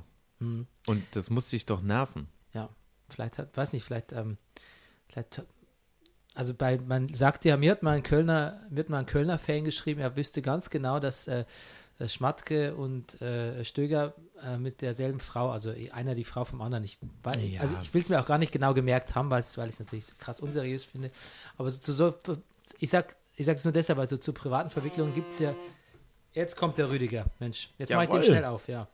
Das machen wir jetzt live auf Sendung. Ich öffne Rüdiger die Tür. Sekunde. Max, du kannst einen Witz erzählen in der. Kommt ein Pferd in eine Bar? nee. nee, das mache ich jetzt nicht. Aber ich könnte jetzt natürlich alles erzählen. Ich könnte euch erzählen, wie es hier aussieht. Pompös. Pompös. also ich hoffe, das war der, das war der Rüdiger auch, der jetzt hier die Wohnung will. Nicht, nicht, weil er mich nur anruft und sagt, äh, er kommt noch, kauft sich noch einen Falafel und kommt eine Dreiviertelstunde später. Ähm, jetzt, wo war ich? Wo war ich? Wo war ich? Bei Hannover, genau. Genau. Ja, es kann ja aber trotzdem, es ist ja, worauf ich nur raus will, es kann ja wirklich auch mal sein, dass sich äh, Trainer und äh, Sportverstand nicht mehr verstehen und deshalb Ja, ja, einer weg will. Ja, absolut. Es muss nicht immer um eine Frau gehen, aber es kann durchaus mal interhumanitäre Kalamitäten können Ja, zugrunde wobei ich liegen. da jetzt bei Head schon ziemlich sicher wäre, dass es nicht mit Breitenreiter zu tun hat, sondern mit der Gesamtsituation bei Hannover 96 und dann Kind, bestimmt auch Fans. mit Martin Kind. Ja. Ja. Na gut, hat ja nicht funktioniert mit dem Weggehen, aber wird ja wohl trotzdem funktionieren. Der setzt sich doch nicht unfreiwillig in der nächsten Saison nochmal auf die Bank, nur weil der Kind irgendwie. Ich weiß es nicht, aber ähm, über kurz oder lang wird Dann Horst beurlaubt. Wenn es ein, wenn's ein Machtspielchen ist, dann beurlaubt er den. Dann darf er woanders nicht arbeiten. Ja, ich meine, die Frage ist halt so ein bisschen, wer, wer macht jetzt die Saisonplanung? Und im Grunde dürfte Hannover 96 ja jetzt ab diesem, ab diesem Spieltag müssen sie Vollzug machen bei vielen Transfers, weil jetzt haben sie Planungssicherheit für die erste Liga, haben einen Planungsetat und du musst in der Saison versuchen, möglichst viele Transfers vor der WM zu machen, weil du Mhm. einfach nicht weißt, was danach mit den Preisen passiert. Ja, das stimmt, ja. Eigentlich hat der Kind auch im Interview schon gesagt, dass er angefangen hat mit der, Trans äh, mit der Saisonplanung mit dem Held. Aber naja, äh, gab es schon ganz andere. Jetzt, ich höre schon Schritte, er kommt, er kommt. Das ist jetzt voll, das ist jetzt ein bisschen wie zurück in die Zukunft, weil also wir haben quasi, der Rüdiger war jetzt eigentlich im Schon Intro. da? Er war schon da. Und im Futur 2 kommt er jetzt wieder. Eben, Oder genau. wird wieder hier gewesen Er sein. hätte wieder hier gewesen sein können müssen, würden. Hat denn der Rüdiger jetzt gerade dann auch schon gedownbreakt? Nee, ja, weiß nicht, du hast, hast du schon gedownbreakt im Futur 2? Nee, ich habe zwei Zusammenfassungen gesehen. Okay.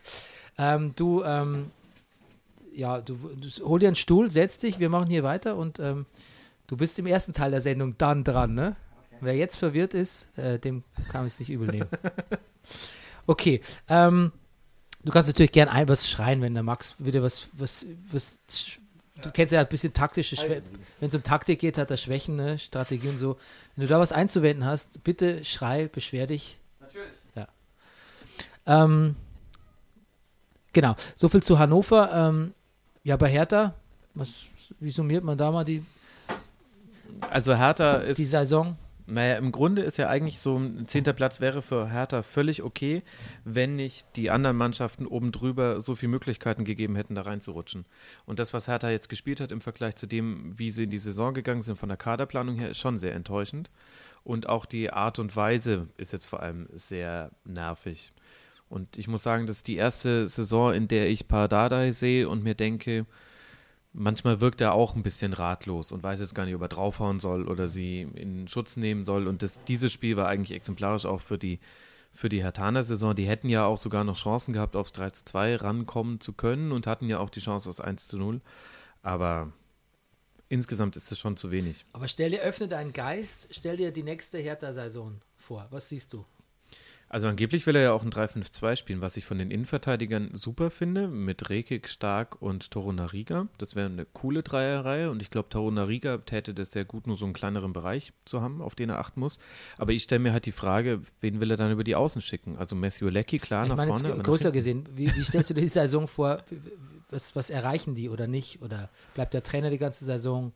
Ich habe das Gefühl, das ist jetzt aber wirklich nur spekulativ, aber ich glaube, dass Ja, Dada in, in der, im ersten Saisondrittel der nächsten Saison geht, gegangen wird.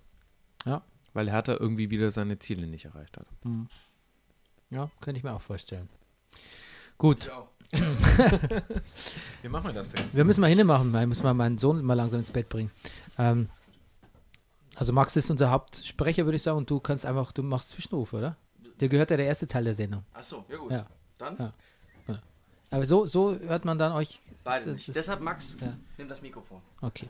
Gut, Gladbach, Freiburg. Wir müssen äh, uns beeilen. Ich habe im Vorfeld nur gehört, dass Hacking ganz unzufrieden mit äh, Vincenzo, Vin, wie heißt der, Vincenzo Griffo ist. Ja. Mhm. Ähm, und ansonsten aber auch Stindl ausgefallen, ähm, Westergaard gelb gesperrt, noch jemand ist gelb gesperrt Zakaria und, Und- Kramer. und Kramer und irgendwer ist noch verletzt. Genau. Stindl war, glaube ich, der Verletzte. Also Westergaard? Zakaria, Kramer. Aber die Klapperer, die waren, die sind ja nie vollständig, ne? Das nee, ja, die sind ja, verstehen. Ähm, genau, und ähm, treffen aber jetzt wieder ein bisschen mehr das Tor als in den, als in den Problemspielen davor. Und deshalb weiß ich gar nicht so genau, ob ich wirklich überrascht jetzt war über das Spielausgang. Eigentlich glaube ich nicht. Naja, die Du? Art und Weise haben halt gleich die erste Chance reingemacht und dann auch noch Torgan Hazard. Das ist so eigentlich genau die, die zwei Sätze, die nie im Zusammenhang mit dem Namen Torgan Hazard fallen. Ich glaube, dass vor allem dieses zu 3 zu 1 für den HSV ätzend ist, weil es jetzt für Gladbach wirklich noch um was geht im letzten Spiel. Ansonsten wäre das letzte Spiel jetzt Gladbach beim HSV egal gewesen, aber jetzt können die wirklich nochmal nach Europa kommen und eine eigentlich ziemlich verkorkste Saison so wieder ganz gut rausbiegen. Hm. Warum kriegt Freiburg immer Tore über Ecken? Mm, Wir haben ja auch nicht die größten Innenverteidiger. Und, und ähm, das war jetzt schon die dritte Ecke, an die ich mich erkennen kann, erinnern kann, bei der Manuel Gulde nicht so wirklich gut verteidigt hat. Der lässt sich da manchmal abkochen, so ein bisschen. Diesmal ist er gar nicht hochgekommen zum Zweikampf. Hm. Und dann, ähm, ich mag Drimmitsch gern. Ich fand Drimmitsch, mochte, ist immer ein Spieler, den ich mochte irgendwie. Bei Nürnberg auch schon. But why? Ähm, ich weiß nicht, das ist so ein, das ist so ein, so ein, rein, so ein sich reinbeißer irgendwie. Ich kann es dir gar nicht genau sagen. Irgendwie, irgendwie quirlig. Ich mag den irgendwie. Das ist ein Spielertyp, der mir gefällt. Und irgendwie ist der immer verletzt und verschwindet dann völlig, wird, ist aus der Versenkung. Der war auch bei Leverkusen, ne? Aber Ja, da ja, genau. das Ja. Auswechseln auch nie raus. Und jetzt, ähm, ja, ich glaube, es ist die letzte Chance für eine, für eine, für nochmal eine Drimmisch-Renaissance jetzt. Ja, naja, klar, wenn Stindl halt verletzt ist. Also in, dem in dem normalen 4-4-2, was sie spielen, sind Na, halt die zwei rein, immer als besetzt. Stindl, als Stindl noch äh, gespielt hat, kam der auch rein. Genau, aber dann haben sie halt meistens umgestellt vorne drin. Die Frage ist halt, ob die in der nächsten Saison mal mit einem klaren Neuner spielen werden und ob sie sich auch dementsprechend einen verpflichten. Muss ja nicht in jedem Spiel sein, aber dieses 4-4-2 ist schon, also die machen das ja sehr, sehr schön mit dem Ball und gegen den Ball. Das sieht immer sehr, von der Theorie her ist das immer sehr gut anzuschauen, aber ein bisschen bieder ist es manchmal auch. Hm. Mensch, wenn man so viele Spiele hier, das gibt's doch gar nicht. Stimmt, weil alle, natürlich, ne, alle heute waren. Bremen, äh, Leverkusen. Ähm, Das können wir kurz machen, wenn du willst. ich frage nur mal, hat, hat, Werder sich, hat Werder sich jetzt endgültig gefangen? So weg von diesem ganzen Abstiegstrara oder geht es wieder los nächste Saison?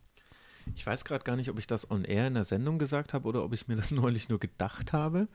Aber eigentlich will es mir nicht in den Kopf, dass Velkovic und Moisander wirklich so gute Innenverteidiger sind, wie sie gerade zu sein scheinen. Also, ich lasse mich vom Gegenteil überzeugen, aber irgendwie kann ich das fast nicht glauben. Und ich kann mir total gut vorstellen, dass wir in der nächsten Saison wieder einen Werder mit 55 Gegentoren haben und alle sagen, ja, naja, die hatten halt eine gute Saison. Ja, die sind seit zwölf Spielen ungeschlagen oder so, ne? Ja, ja, zu Hause, genau.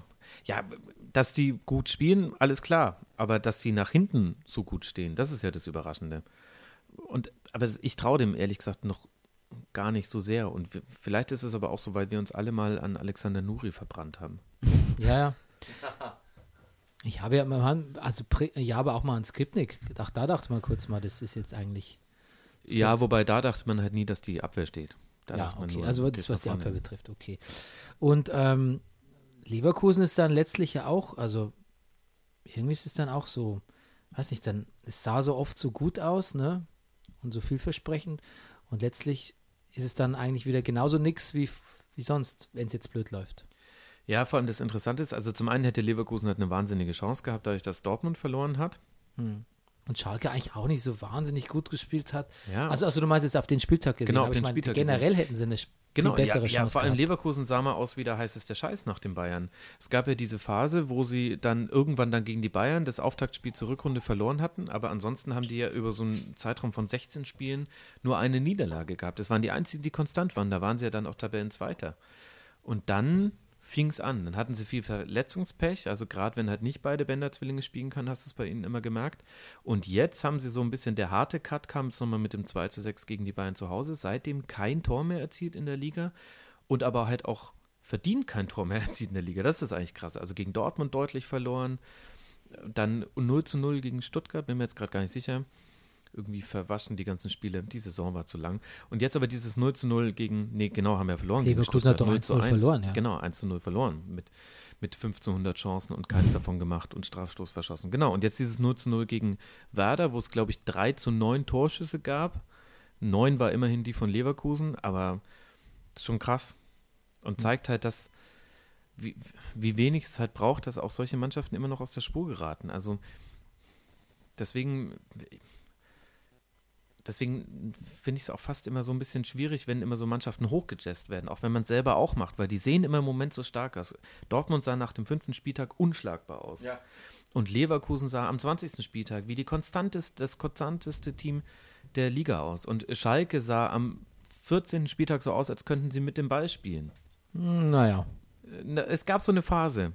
Aber dann kam halt das Derby. Ja, gut, 14. Spieltag ist nicht falsch. Ich glaube, die haben am 13. Spieltag war das Derby. Aber nach dem Derby hat er wieder so krass auf gegen den Ball eingestellt. Aber alles ist so fragil und das macht es auch irgendwie. Also, auf der einen Seite kann man deswegen sehr lange über die Bundesliga reden.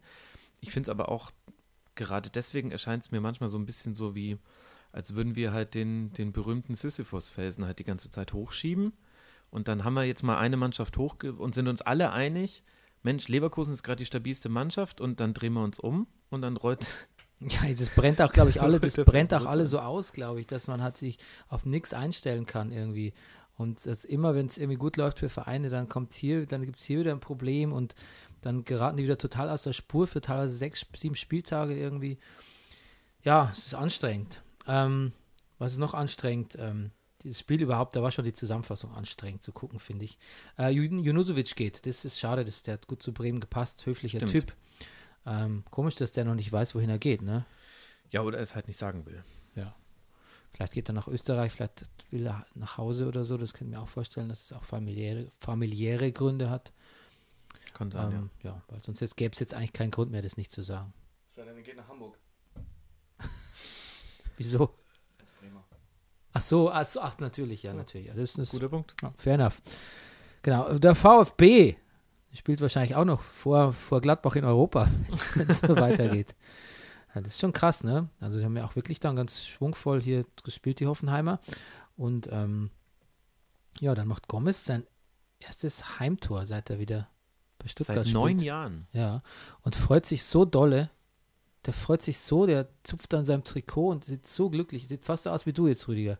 Ich weiß, ich habe so rote Wangen, Ja. ich bin noch ein bisschen geschminkt. Ich Achso, okay, achso, du bist, bist gar nicht glücklich. Ich bin auch fast ein bisschen Donald Trump. Ich bin überhaupt nicht glücklich. Also, das, das weiß man als Schauspieler nicht. Bist du glücklich oder geschminkt? Ja. Okay. Ich falle auch manchmal auf mich selber rein. ja, ja, aber ist doch schön. Du dir selbst das vorspielen kannst, ne? Das ist dann die ganz hohe Kunst. Ich habe mir selber schon genau Okay, gut. vorgespielt. Ähm, äh, Gomez ist 2 zu 0, ne? Das, diesen Schuss angetäuscht, hast du gesehen wahrscheinlich. Ja, oder? ja, ja. Akpoguma, Das- das der ist- schlittert jetzt noch durch den Strafraum. Ja, ich, ach Mensch, den Witz wollte ich machen. Oh, Aber das, sorry. das war so Stichwort Technik, ne? Das hat er dann Sandro Wagner doch noch, doch noch voraus. Vielleicht auch wenn es um die. Ich kann mir schon vorstellen, dass, dass dann so Yogi Löb dann dem, dem bewährten Gomez Findest du? Also ich Dreher, finde, Dreher traut. aber das ist doch, ich fand, das war weniger Technik, sondern halt so Abgewichstheit, dass er halt genau wusste, ja, du mein Freundchen, du kannst jetzt mal schön die Außenbahn dicht machen, ich lege ihn mir einfach rüber Ja, aber und du musst ja den Ball dann so eng am durch Fuß halten oder so. Also ich habe selber Fußball gespielt, ich weiß schon, wie ich, also ich, das ist schon, finde ich, sehr schwierig, irgendwie so den, den Ball so, so präzise zu führen und gleichzeitig, wenn noch jemand mit einer Körper, also mit so einer massiven Körpertäuschung, mit so, einem, mit, mit so einer, wo so ein Impuls dahinter steckt, irgendwie ins Leere laufen zu lassen und nahtlos wirklich weiter zu spielen und dann so rüber das Tor zu schlänzen. Also das, das ist schon, das ist schon filigran. Und das würdest du aber Wagner nicht zutrauen. Vielleicht sieht er einfach nur nicht so aus, ich weiß nicht. Nee, ich würde es ihm nicht so, nicht, nicht in der, nicht in der Galanz. Okay, ich würde es Wagner auch zutrauen und ich finde, Wagner und Gomez sind für mich fast dieselbe Person. Auch die Art und Weise, wie sie jubeln. so. Na gut. Ähm, was hat äh, Delling gesagt, der VfB als Königsklassenmörder? Ja, Delling, Kö- man muss ihn einfach gern haben. ja, aber Königsmörder auf, und Königsklassenmörder ist schon gut, ne? Ja, ja, Gutes klar. Wortspiel, ne? Ja, also jetzt spuckt ja auch noch Hoffenheim, spucken ja auch noch Hoffenheim in die Suppe. Ja, Hoffenheim ist halt auch so ein Fall von eindeutig gerade die Mannschaft mit der besten Form, aber jetzt, jetzt haben sie vielleicht die Verletzung zu viel gekriegt. Hm. Also Nabri fehlt ihnen und Demebay war es sehr bitter, dass er jetzt wieder nicht spielen kann und jetzt auch in dem Spiel musste ja Rupp dann gleich wieder runter und Jule kam dafür rein. Ich glaube, das waren jetzt einfach die paar Steine im Weg zu viel für Hoffenheim. Und trotzdem würde ich ihnen völlig zutrauen, dass die zu Hause gegen Dortmund am 34. Spieltag gewinnen. Und ist es nicht das, was den Fußball ausmacht? Kommen wir zu Schalke gegen Augsburg und ähm, im gerade äh, nicht aufgezeichneten Vorgespräch, wo wir dachten, wir zeichnen auf, aber da hat äh, Bernie Meyer seinerseits äh, seines Zeichens technischer Leiter vom Brennerpass äh, nicht erkannt, dass wenn er den Computer zuklappt, vielleicht auch die Aus Aufnahme nicht mehr funktioniert. Da hast du dich lobend über Augsburg geäußert, ne? Ja, habe ich. Ja. Muss ich jetzt wi- wiederholen oder kann ich jetzt das Nein, ich, ich hatte den Max gefragt, ob es die größere Überraschung ist, dass Schalke in dieser Saison offensichtlich Vizemeister wird äh, oder dass äh, Augsburg dann doch so gut abgeschnitten hat. Und was hat denn der Max da geantwortet? Genau, sag doch mal, was habe ich denn geantwortet? Du, der Max hat gesagt, die größere Überraschung ist auf jeden Fall, dass Augsburg so gut abgeschnitten hat. Ja. Ist Tedesco der Trainer für die nächsten zwei Jahre? Ja. Also, ja. Ja. Ich glaube, das kann man so sagen. Ich glaube, so viel falsch kann er jetzt nicht in der nächsten Saison machen, dass man all das vergisst, was er in dieser Saison gemacht hat. Ich denke, man wird halt an einigen Stellen noch sehen, dass er noch Situationen zum ersten Mal erlebt, so wie er es in dieser Saison ja auch vieles zum ersten Mal erlebt hat. Und dann muss er da vielleicht adaptieren, Du meinst ein 4 zu 0? zum Beispiel, oder ein 0 zu 4. Also man wird, glaube ich, auch in der nächsten Saison vor allem wahrscheinlich in der Champions League auch sehen, okay, gut, daraus wird er jetzt nochmal lernen müssen. Also will jetzt nicht sagen, dass damit, dass dann immer gleich alles schief gehen muss, aber das wird man an ihm beobachten können. Aber ich kann mir nicht vorstellen, dass der so viel jetzt falsch macht in der nächsten Saison, dass man all das vergisst, was er jetzt gemacht hat. Und von Manuel Baum hast du gesagt, den fandst du früher am Anfang eher pumpig und jetzt findest du ihn souveräner? Und ich Ja, habe doch gesagt, der Nieder Niederbayern sind halt pumpig. Genau, sich, ein bisschen gesagt. pumpig ist er schon immer auch noch. Ja. Also wenn Schiedsrichterentscheidung gegen den FC Augsburg, dann kannst du dir schon sicher sein, selbst wenn er danach sagen möchte, dass es alles gar nicht so wild war, dass er es in einer Art und Weise sagt, wo sich manche Leute dann doch wieder ans Bein gepinkelt fühlen würden. Nee, ich fand ihn halt nicht so souverän in der letzten Saison, als er zum FC Augsburg kam, natürlich auch in einer anderen Situation. Und in dieser Saison ist er viel souveräner in der Art und Weise geworden, wie er auch mit so Rückschlägen umgegangen ist. Also bei Augsburg lief es zwar sehr, sehr gut von Anfang an und die standen jetzt nie auf dem Abstiegsplatz, aber es gab schon auch zwischendurch eine Phase, wo sie es dann nicht mehr geschafft haben zu gewinnen und vor allem nicht mehr geschafft haben zu Null zu spielen und wo sie nochmal hätten hinten reinrutschen können.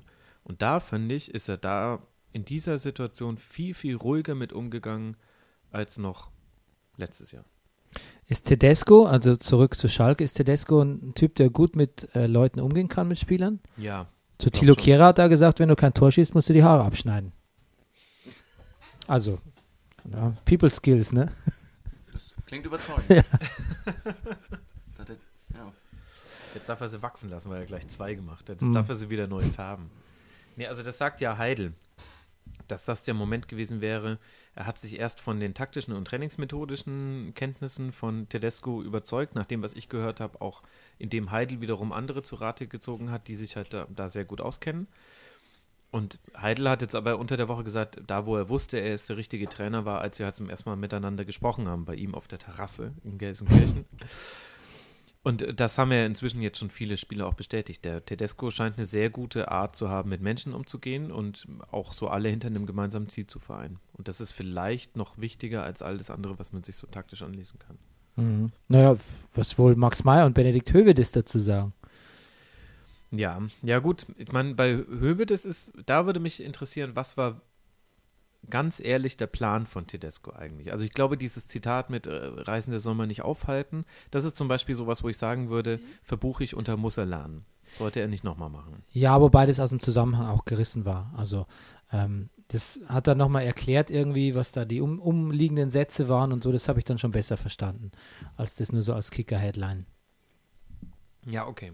Aber Max Meyer ist, finde ich, da nochmal eine, eine andere Nummer. Ich finde interessanter eigentlich, wie sie mit Nabil Bentaleb umgegangen sind.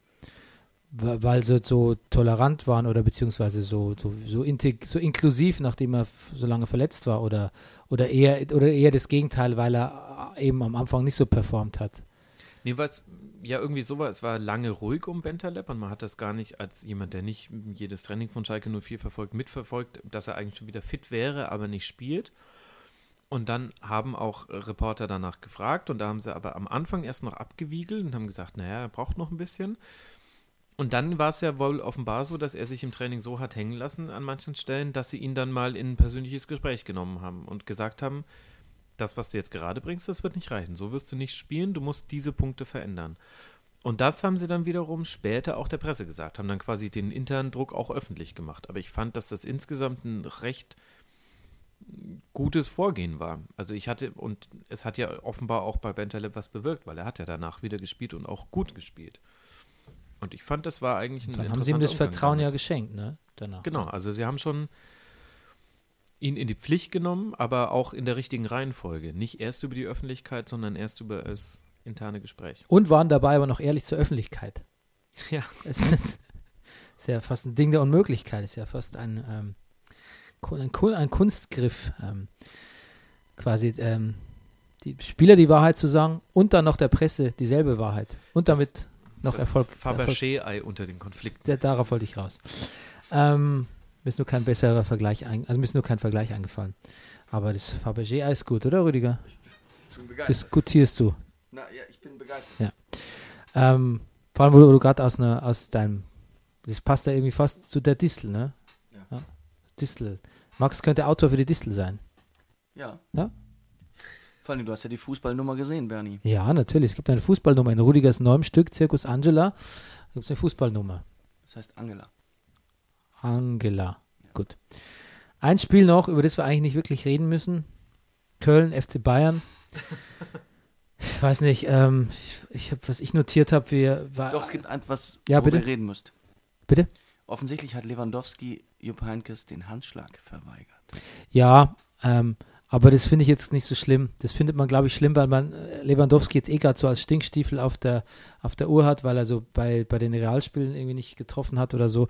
Aber ich meine, das ist, das macht ja Robben andauernd irgendwie. Wechselst den aus, er hat keinen Bock ausgewechselt zu werden, verweigert dann den Handschlag, sonst irgendwas. Also ist natürlich nicht nett, macht man auch nicht beim guten alten Jupp. Ähm, aber dann sagt der Jupp halt, er kennt es von Stürmern, die wollen halt dann irgendwie noch das 31. oder 30. Tor schießen und dann haben, sind sie halt beleidigt, wenn sie ihren Rekord da nicht einstellen können. Ähm, das kann ich jetzt irgendwie relativ gut verstehen, finde ich. Wenn er sich nachher entschuldigt beim Trainer und sagt, es war scheiße von mir, dann finde ich es gegessen. Solange er den Finger nicht zeigt, finde ich es auch. Solange er den Finger nicht zeigt, finde ich es nicht diskutabel. Den Angelotti-Finger. genau. Das war das einzige Highlight damals bei dem Spiel, einzigen Spiel, wo ich mit meinem Sohn im Stadion war, das Berlin-Bayern-Spiel. Das einzige Aber Highlight. hast du den Finger auch live gesehen oder erst im Nachhinein? Nee, das konnte man nicht sehen, von Ja, uns schade. aus. Aber ähm, ich wusste dann, dass es das einzige Highlight gewesen wäre. Ähm, Bibiana schickt den Rutenbeck auf die Tribüne in seinem letzten Heimspiel, ne? Na, auch ein unrühmliches Ende für ihn. Wie fandst du den? Stefan Rutenbeck? Hm. Boah, schwierig, den zu bewerten. Also, Soll ich dir mal die Bewertung äh, äh, sagen, die Bernie Meyer äh, äh, ge- gewählt hat für den Brennerpass? Bernie hat gesagt, er sei überzeugt, Rutenbeck sei ein, warte mal, jetzt lass mal überlegen, ein, ein guter Liebhaber. guter Liebhaber, Was ja. guter Ach ja, stimmt, ein richtig, ich guter mich. Liebhaber. ja, stimmt. Und sein Bart gefällt mir. Her. Und der Bart gefällt ihm. Ja. Genau. Ja, da habe ich eigentlich kaum was hinzuzufügen, außer noch ein paar Fußballaspekte. Aber die interessieren ja nicht so. Nein, aber ähm, ich, die, ich wollte nur sagen, die, wie fandst du ihn so als Trainer einfach? Oder wie fandst du Köln unter seiner Ägide? Sagen wir mal so. Naja, es war jetzt schon deutlich besser als unter Stöger, aber er hatte halt im Grunde auch eine andere Mannschaft zur Verfügung. Und was ich sehr irritierend fand, war die Art und Weise, wie er sich am letzten Spieltag verhalten hat, als eigentlich so, war am letzten Spieltag, nee, am vorletzten Spieltag, als es quasi klar war, jetzt ist Köln abgestiegen. Und da war, da hatte der so eine komische, ja, naja, ist halt jetzt so Haltung, die ich in, die ich in dem Moment irgendwie nicht richtig fand. Ich meine, schwierig jemanden danach zu bewerten, wenn er noch so komplett voller Adrenalin und so weiter ist. Aber genau, das war das Hertha Auswärtsspiel. Da hat er ein Feed-Interview gegeben, das fand ich total merkwürdig. Da habe ich mir gedacht, also es hat so gewirkt, als hätte diese ganze, dass er schon ersetzt wurde durch Markus Anfang Nummer da schon ihren Niederschlag gehabt. Und das fand ich so ein bisschen schade. Weil man hatte den Eindruck, dass der schon mit einer hohen Identifikation in diesen Job reingegangen ist und auch mit einer Idee.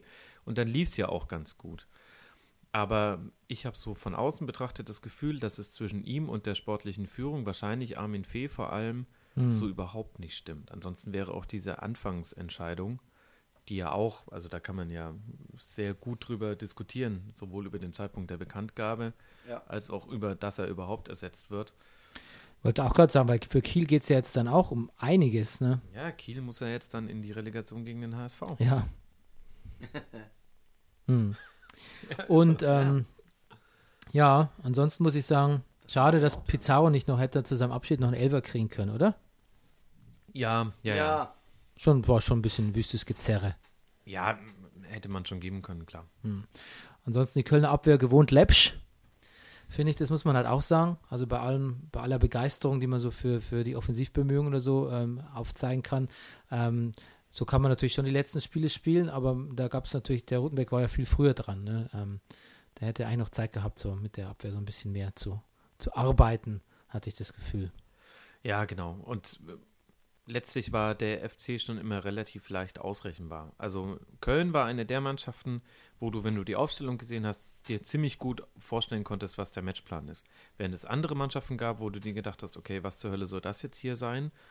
Und dann haben die halt auf einmal in einem 4-1-4-1 gespielt oder mit einer Fünferkette, man hat so nicht erwartet. Und Köln hat halt immer, immer einen ähnlichen Stiefel gespielt und wenn die Außen nicht funktioniert haben, dann war die komplette Offensive platt und in der Mitte haben sie halt, also in der Innenverteidigung immer mal wieder Patzer drin gehabt. Hector war so ein bisschen der, der Staubsaugerroboter, der, der, der, der durfte überall mal ran, auf jeder Position. Er hat Staubsaugerroboter gesagt. Na klar, alle Brennerpasshörer haben jetzt nicht zusammengezuckt jetzt. Ja, naja. Ähm, bisschen, ein bisschen toll ist natürlich schon, dass da so Leute bleiben, ne, wie, also das der Juan, der hat ja auch wieder sehr gut gespielt heute. Risse bleibt auch, glaube ich, ne? Selbst Jupp Heynckes hat gesagt, das ist ein Zeichen, dass im Fußball nicht alles in die falsche Richtung läuft. Ja, da gibt es halt dann doch. Ich weiß, denkst du, ähm, es sagt, hat, es wäre nichts für ihn, aber er findet es gut, dass Köln das macht. denkst du, Max, dass es vielleicht doch manchmal was mit der Stadt zu tun hat, wo die leben? Auf jeden Fall. Auf Ne? jeden Fall. Ich glaube, wenn die sich so erstmal wohlfühlen, man darf ja nicht vergessen, an diesen Spielern hängt ja immer noch so ein Plus 1, ein Plus 2 und ein Plus 3 mit dran, mit äh, Familie und Freunden. Hm. Und Und deshalb ist der Modest auch nach China. ja, genau. Seine Frau hat gesagt, er wollte sie immer mal hin.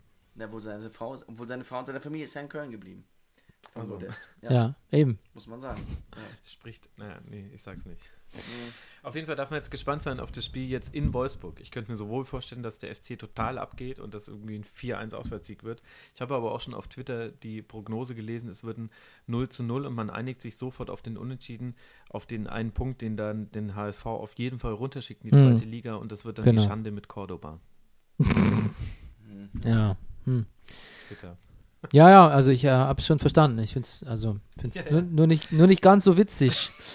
ähm, wir sind am Ende angelangt. Ähm, ich eigentlich, mein einziges Fazit zu dem Spiel ist nur, dass ich eigentlich jetzt, also mit, mir so ein bisschen die Luft, die Bayern-Luft ist mir jetzt so ein bisschen ent, ganz entwichen mit dem Champions League-Ding, ne? Da konnte ich mich noch begeistern für die Mannschaft und für Jupp Heynckes und so. Aber mir so viel sauer aufgestoßen bei, bei Hoeneß etc. und jetzt auch wieder Klar gehen die natürlich zu Söder in die Staatskanzlei, aber ich will es eigentlich gar nicht lesen, ich will es auch gar nicht wissen. Ähm, also mir geht irgendwie, mir geht, mir geht der, mir geht der Verein ein bisschen auf, bisschen auf die Nerven. Ich will eigentlich, klar, freue mich, wenn ich das Pokalfinale gewinne, wobei es auch gegen Frankfurt, die ich auch gern mag, aber eigentlich reicht es mir jetzt. Ich bin wirklich sehr froh über die, über die Pause. Also ich glaube, du wirst noch mal einen Moment der emotionalen Verbünden- Verbundenheit spüren und zwar nach dem Pokalfinale, wenn sie Jupp verabschieden. Ich glaub, Natürlich. Ja, na, natür natürlich, das Aber ist ja klar. Stelle ich mir gerade auch eher Fragen, wie haben die jetzt dann in der Kabine auch ein Kruzifix hängen? Und Ja, vermutlich. Ist ja ein staatlicher Betrieb fast. Okay, gut. Max, vielen Dank fürs Kommen. Ähm, Rüdiger, wir drehen gleich, wir machen gleich eine Zeitreise und reisen zusammen an den Anfang der Sendung. Muss ich dann so tun, als würde Max gleich kommen? Ach, deshalb Futur 2, als ich vorhin reinkam. Ja, genau. Ja, genau. Und ähm, für alle Hörer, die das nicht entschlüsseln konnten, ähm, der Plot steht dann auf Wikipedia unter Handlung. Und unter, unter, genau. Brennerpass Spieltag drei- 33 Ja. Plot. Ja. Nochmal zum Nachlesen. Ja. So gucke ich immer, wenn ich Kinofilme gesehen habe, die ich nicht verstanden habe, dann gucke ich Ja. nochmal, wie, wie war es eigentlich genau. Ja. Gut, äh, vielen Dank, Jungs, und äh, ja, bis, bis die Tage, ne? Bis die Tage. Ja. Tschüss. Servus. Das war Brennerpass. Der Bundesliga-Podcast. Hey, du wärst gern ausgeglichen? Schau Fußball wie eine Telenovela. Das ist der Brennerpass, hier hast du richtig Spaß. Das ist der Brennerpass, hier hast du richtig Spaß.